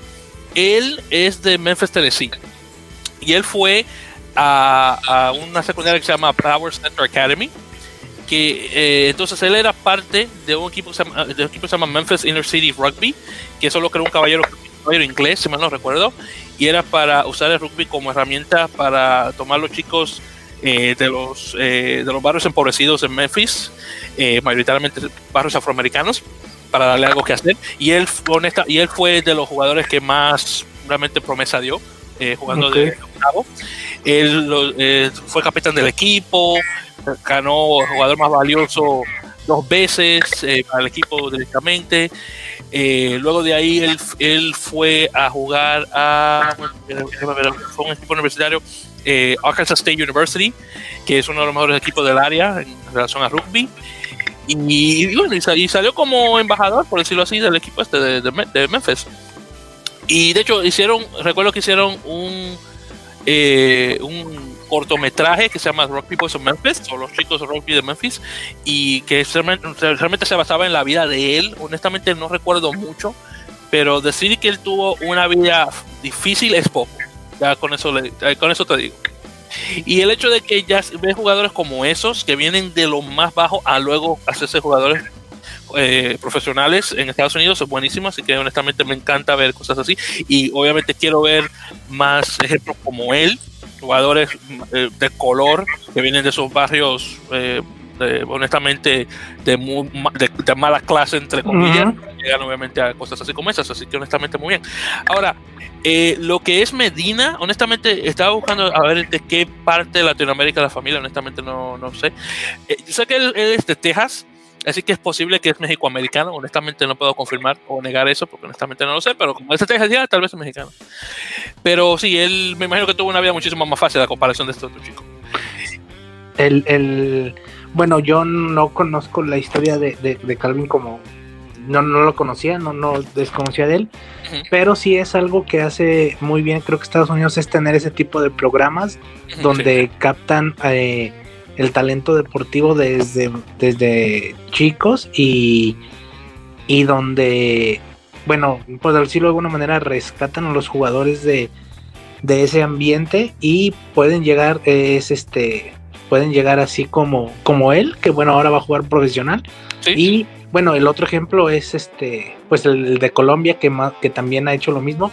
Ah, sí, este, eso, eso lo trabajan muy bien y en Estados Unidos creo que lo trabajan mucho más y este, y bueno, qué bueno que ojalá, como dices, ojalá se vean más. Sí, honestamente digo que me alegra ver jugadores como. Y entonces, una cosa también es que de este equipo de Memphis se han dado otros chicos más. No sé si cuántos de ellos se han quedado en rugby. Eh, pero Calvin, obviamente, como capitán, fue el que resaltó. Obviamente, más con esto también del cortometraje que te mencionaba. Pero espero ya después de que todo pase de la pandemia, ojalá que ya salgan unos cuantos jugadores más. Obviamente, siguiendo los pasos a él. Así que Ahí veremos qué tal. Y, te digo que este equipo de, este programa de Memphis no es el único, porque hay otros programas similares a ese alrededor del país. Lo único que todavía no han llegado jugadores muy conocidos de ahí a entrar a eso. Por ejemplo, hubo sí una chica que no recuerdo cómo se llama, que ella se dio muy popular y, no, y yo creo que llegó a jugar yo creo que alguna vez ya creo que las dejaron a seleccionar para, para un seleccionado nacional, no recuerdo cómo se llama, pero dio mucha promesa. Te digo que si hubiera sido hombre, yo creo que tal vez hubiera, hubiera, me hubiera escuchado más, porque obviamente el rugby femenino no está a ese nivel desafortunadamente, pero sí, yo sé que ella se dio muy, muy escuchada, no recuerdo cómo se llama, pero también igual, de, igual así como similar a, a, este chico Calvin, igual afroamericana, no recuerdo exactamente de qué ciudad. Pero bueno, ya cambiando de tema, y bueno, sabes que esto lo voy a mencionar de último, pero hablando directamente sobre Major League Rugby, ya para finalizar ese tema. Entonces, Major League Rugby aparentemente está en conversaciones con 10 ciudades para futura expansión. Chicago, se mencionó, está a la delantera de esas 10 ciudades. Honestamente, las otras 9 desconozco cuáles son, pero el hecho de que se está hablando con 10 lugares para ya luego hacer una expansión en, de la liga, honestamente buenísimo. Es decir, que estamos viendo que si todo sale bien económicamente hablando, y esto con la pandemia y lo demás, es posible que para cuando llegue el 2000, quiero decir 2030, vamos a decir 10 años después, eh, bueno, 9, ya que estamos en 2021, es posible que lleguemos a más de 20 equipos en Major League Rugby. Es posible. Aunque lo dudo, pero es posible.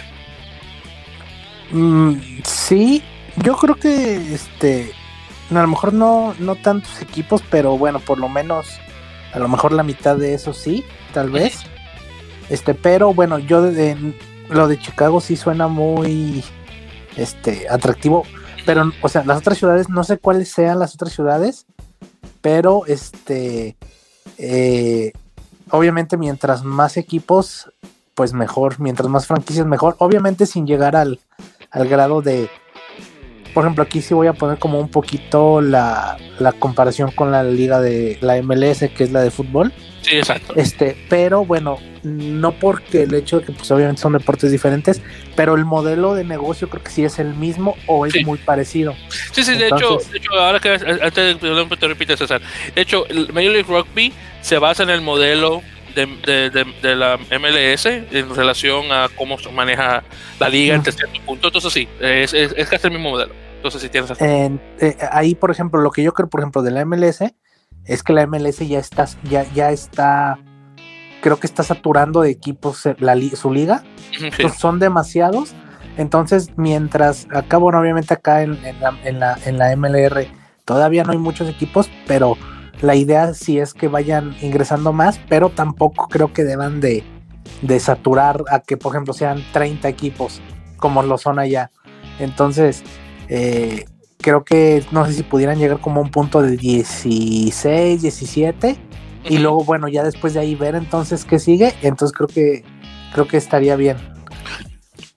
Sí, honestamente, ahora que haces ese, ese, ese punto en relación a lo de la MLS, si la MLS se está expandiendo rápidamente, pero claro está, estamos hablando, estamos comparando un rugby con un fútbol, eh, Ujú. soccer. por eso que obviamente es un deporte muchísimo más conocido, una, y dos, que en Estados Unidos obviamente tiene mucho más atra- atractivo, más que nada por las poblaciones, eh, eh, eh, cosas, eh, poblaciones este, migrantes, más que nada, que es obviamente donde que vienen de países donde ese es el deporte principal.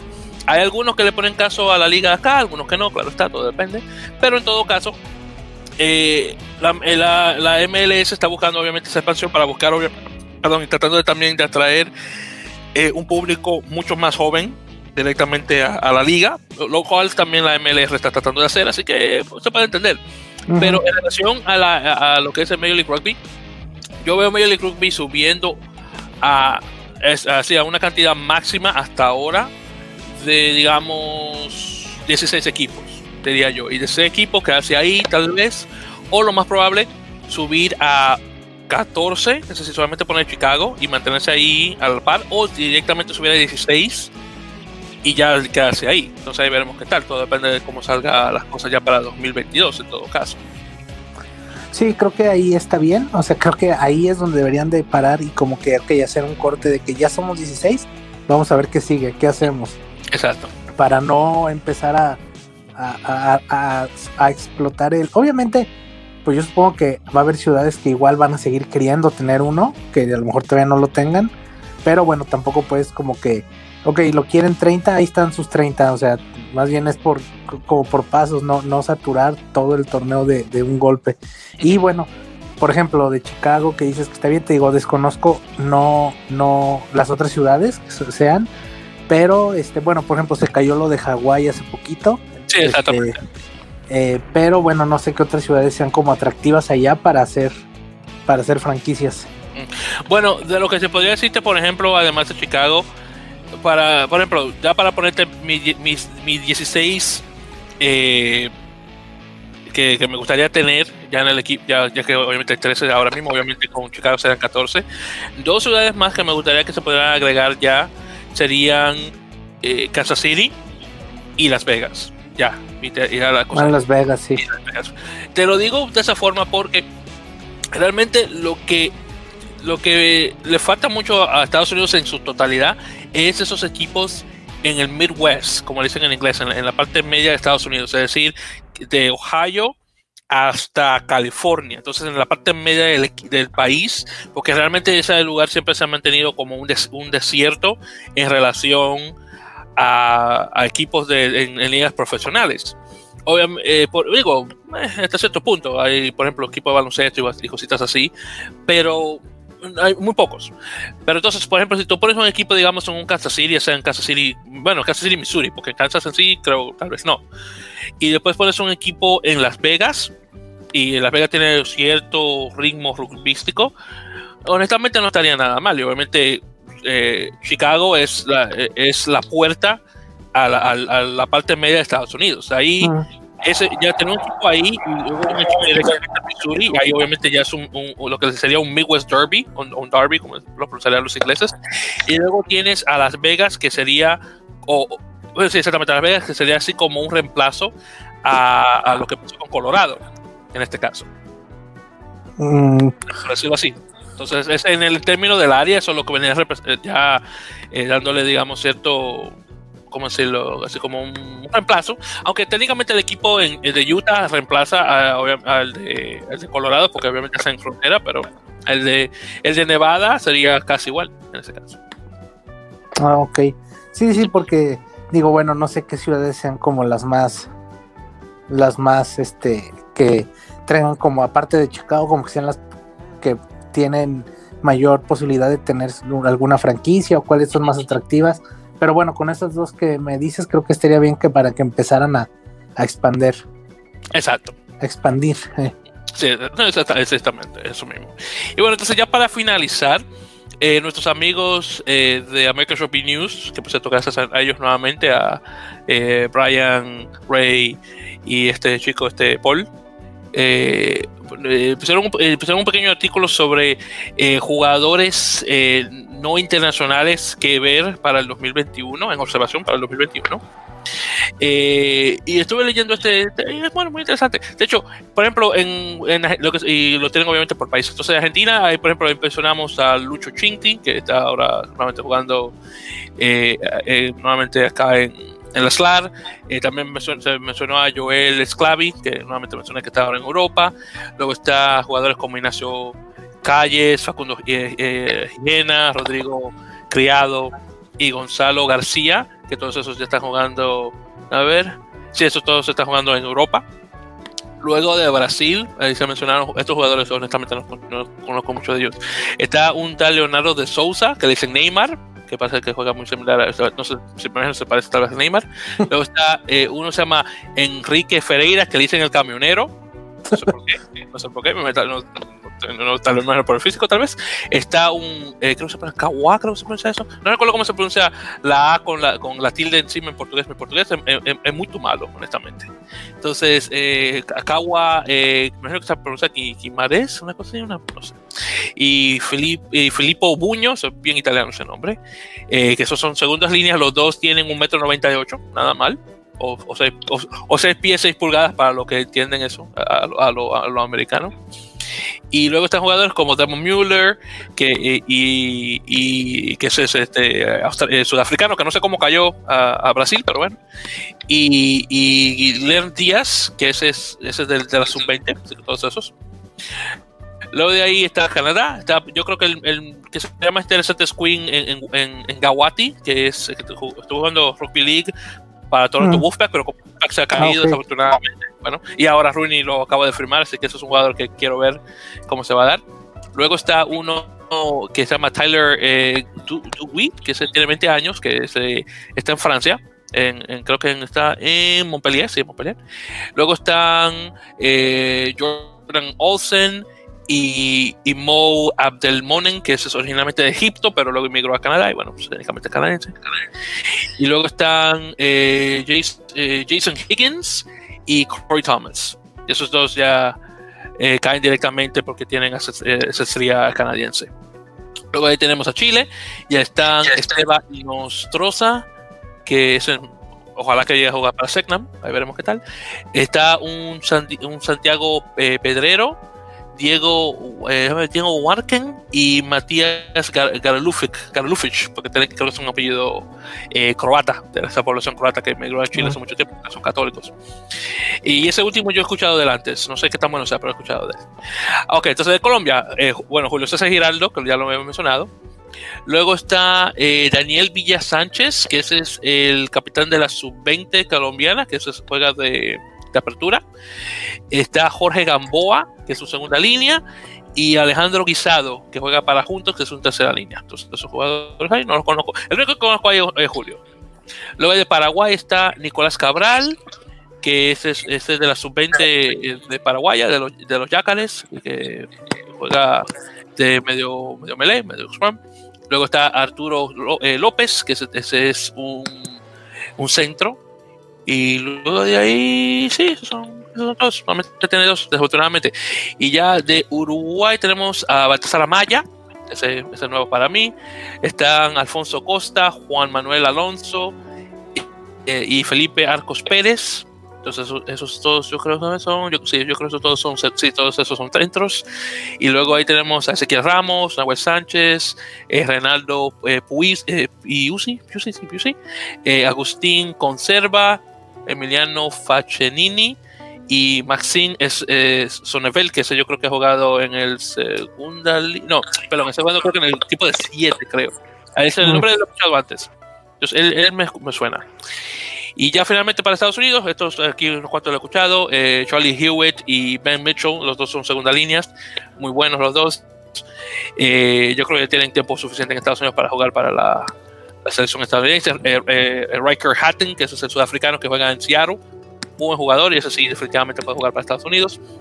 Luego está eh, Mason Pedersen, que se viene de, yo creo que viene de la Universidad de Arizona, muy buen jugador también, escuchado. Él es un pilar. Matt, eh, Matt Harmon, que es de Nola. Y luego está, por ejemplo, Mila Cruce, que se él, estaba en Colorado y luego pa pasa a, a, Los Ángeles. Está Billy Wilson, ese no lo conozco. Y luego está Joe Johnston, eh, que ese es un flanker, según tercera línea. Y luego está Harrison Boyle de, de, de, New England, que esa es una apertura, y otra apertura que se llama Luke, eh, Luke Carty. Entonces, y sí, bueno, de Estados Unidos, honestamente, de eso es lo que mencioné. El que más me gustaría ver ya en la selección ya sería Mika Cruce, que el chico ya tiene mucho tiempo jugando ahí eh, en, la, en la segunda de Estados Unidos, y me gustaría verlo jugar en, ya en el equipo de primera igual que eh, Hatton, que, que, honestamente tiene bastante tiempo ya jugando en Estados Unidos y ya califica oficialmente eh, para jugar acá. El que sí, honestamente, eh, que claro, eh, obviamente no está, no está en Estados Unidos, está en el exterior, que eso sí quiero saber qué va a pasar con él, eh, es, uno se llama Roman Salanoa. Él original, él es de Hawái y jugó fútbol americano por mucho tiempo. Alguien lo vio jugar y recomendar, recomendaron rugby. Y él estuvo mucho tiempo jugando eh, y todavía está jugando en Irlanda, específicamente okay. en Leinster, y de Leinster pasó ahora a Monster. Ahora, ese es un jugador que honestamente me, me, me, me va a interesar mucho si llega a perder a, a Irlanda porque yo sé que Irlanda, estoy más que seguro que Irlanda lo tiene ahí para obviamente ya darle forma y luego ponerlo a jugar para Irlanda. Uh -huh. Pero honestamente ellos ya tienen muy buenos pilares, entonces obviamente a nosotros acá en Estados Unidos nos faltan unos pilares buenos y más chicos hawaianos que posiblemente tienen la descendencia eh, de, de, de, de la Polinesia. Y sí, sí, honestamente, me, si llegamos a perder el chico, me va honestamente a interesar. Por ahí veremos qué tal. Y ojalá que no se pierda. Es que es difícil porque luego ya con el este, pues el siempre atractivo de que es Irlanda, muchas veces eso es suficiente para que decidan, pero bueno, ojalá que no, ojalá que, que lo puedan convencer. Eso espero yo también, hermano. Eso espero yo también. Ahí vamos a ver qué tal. Ahí todo depende de que caiga eso. Bueno, entonces ya con eso dicho, ya hemos llegado finalmente, eh, queridos oyentes, al final de este episodio número 42 de El Amele Podcast, un episodio que, que César y yo pensábamos que no iba a dar mucho, de, mucho que, que hablar en comparación del otro, pero está dado bastante lo que nosotros esperábamos, honestamente. Eso sí que me cayó de sorpresa. Y por cierto, para todos los que han escuchado todo esto de principio a fin, muchísimas gracias por su tiempo, sí, se le agradece. Y bueno, eh, César, eh, ¿qué? Dime, dime, ya para finalizar, ¿qué, qué comentarios hacer, hermano? Eh, nada, este, pues gracias a todos los que nos han escuchado, sobre todo este eh, a los que pues les gusta el podcast y que bueno, esperemos que nos sigan oyendo y bueno, a todos que se cuiden, que este, se mantengan, eh, sigan las medidas de, de, de recomendadas por las autoridades y las de seguridad y bueno, mientras más rápido pase esto, más rápido vamos a poder volver a jugar todos. Uh -huh, exactamente. Y bueno, entonces ya que para ya lo que siempre se menciona al final del programa, ya saben, por favor, nos siguen síganos por favor por las redes sociales, ya saben, arroba el Amele por Twitter, el Amele Podcast por Facebook, eh, obviamente el blog de, de, César de Radio Rugby México, que obviamente necesitas más, más visitas, obviamente para que se pasen por ahí. Eh, claro está también para que nos puedan escuchar por lugares de siempre, ya saben, ya sea por Apple Podcast, por ebooks. Y ya por fin, ya oficialmente estamos por Spotify, eh, ya para que nos puedan escuchar directamente por ahí. Ya, ya para la próxima vamos a poner eh, específicamente el enlace de Spotify en eh, nuestras redes sociales ya cuando el episodio ya salga oficialmente para que lo puedan escuchar por uh -huh. ahí. Y debe haber, yo creo que sí, bueno, y obviamente por Captivate, que es el lugar donde obviamente se publican oficialmente los episodios y ahí van a las otras plataformas, seguramente exactamente directamente por ahí. Y con eso dicho, en ese caso, queridos oyentes, gracias por escuchar nuevamente el, este nuevo episodio de En la Melepoca. Si nos están escuchando ya para el episodio número 43, en ese caso, con muchas más noticias, que me imagino que vamos a escuchar más eh, sobre lo que se trata de la SLAR en las siguientes semanas, obviamente ya rumbo al comienzo de la liga esa y Major League Rugby llegando en marzo. Así que en ese dicho, muchas gracias y hasta la próxima.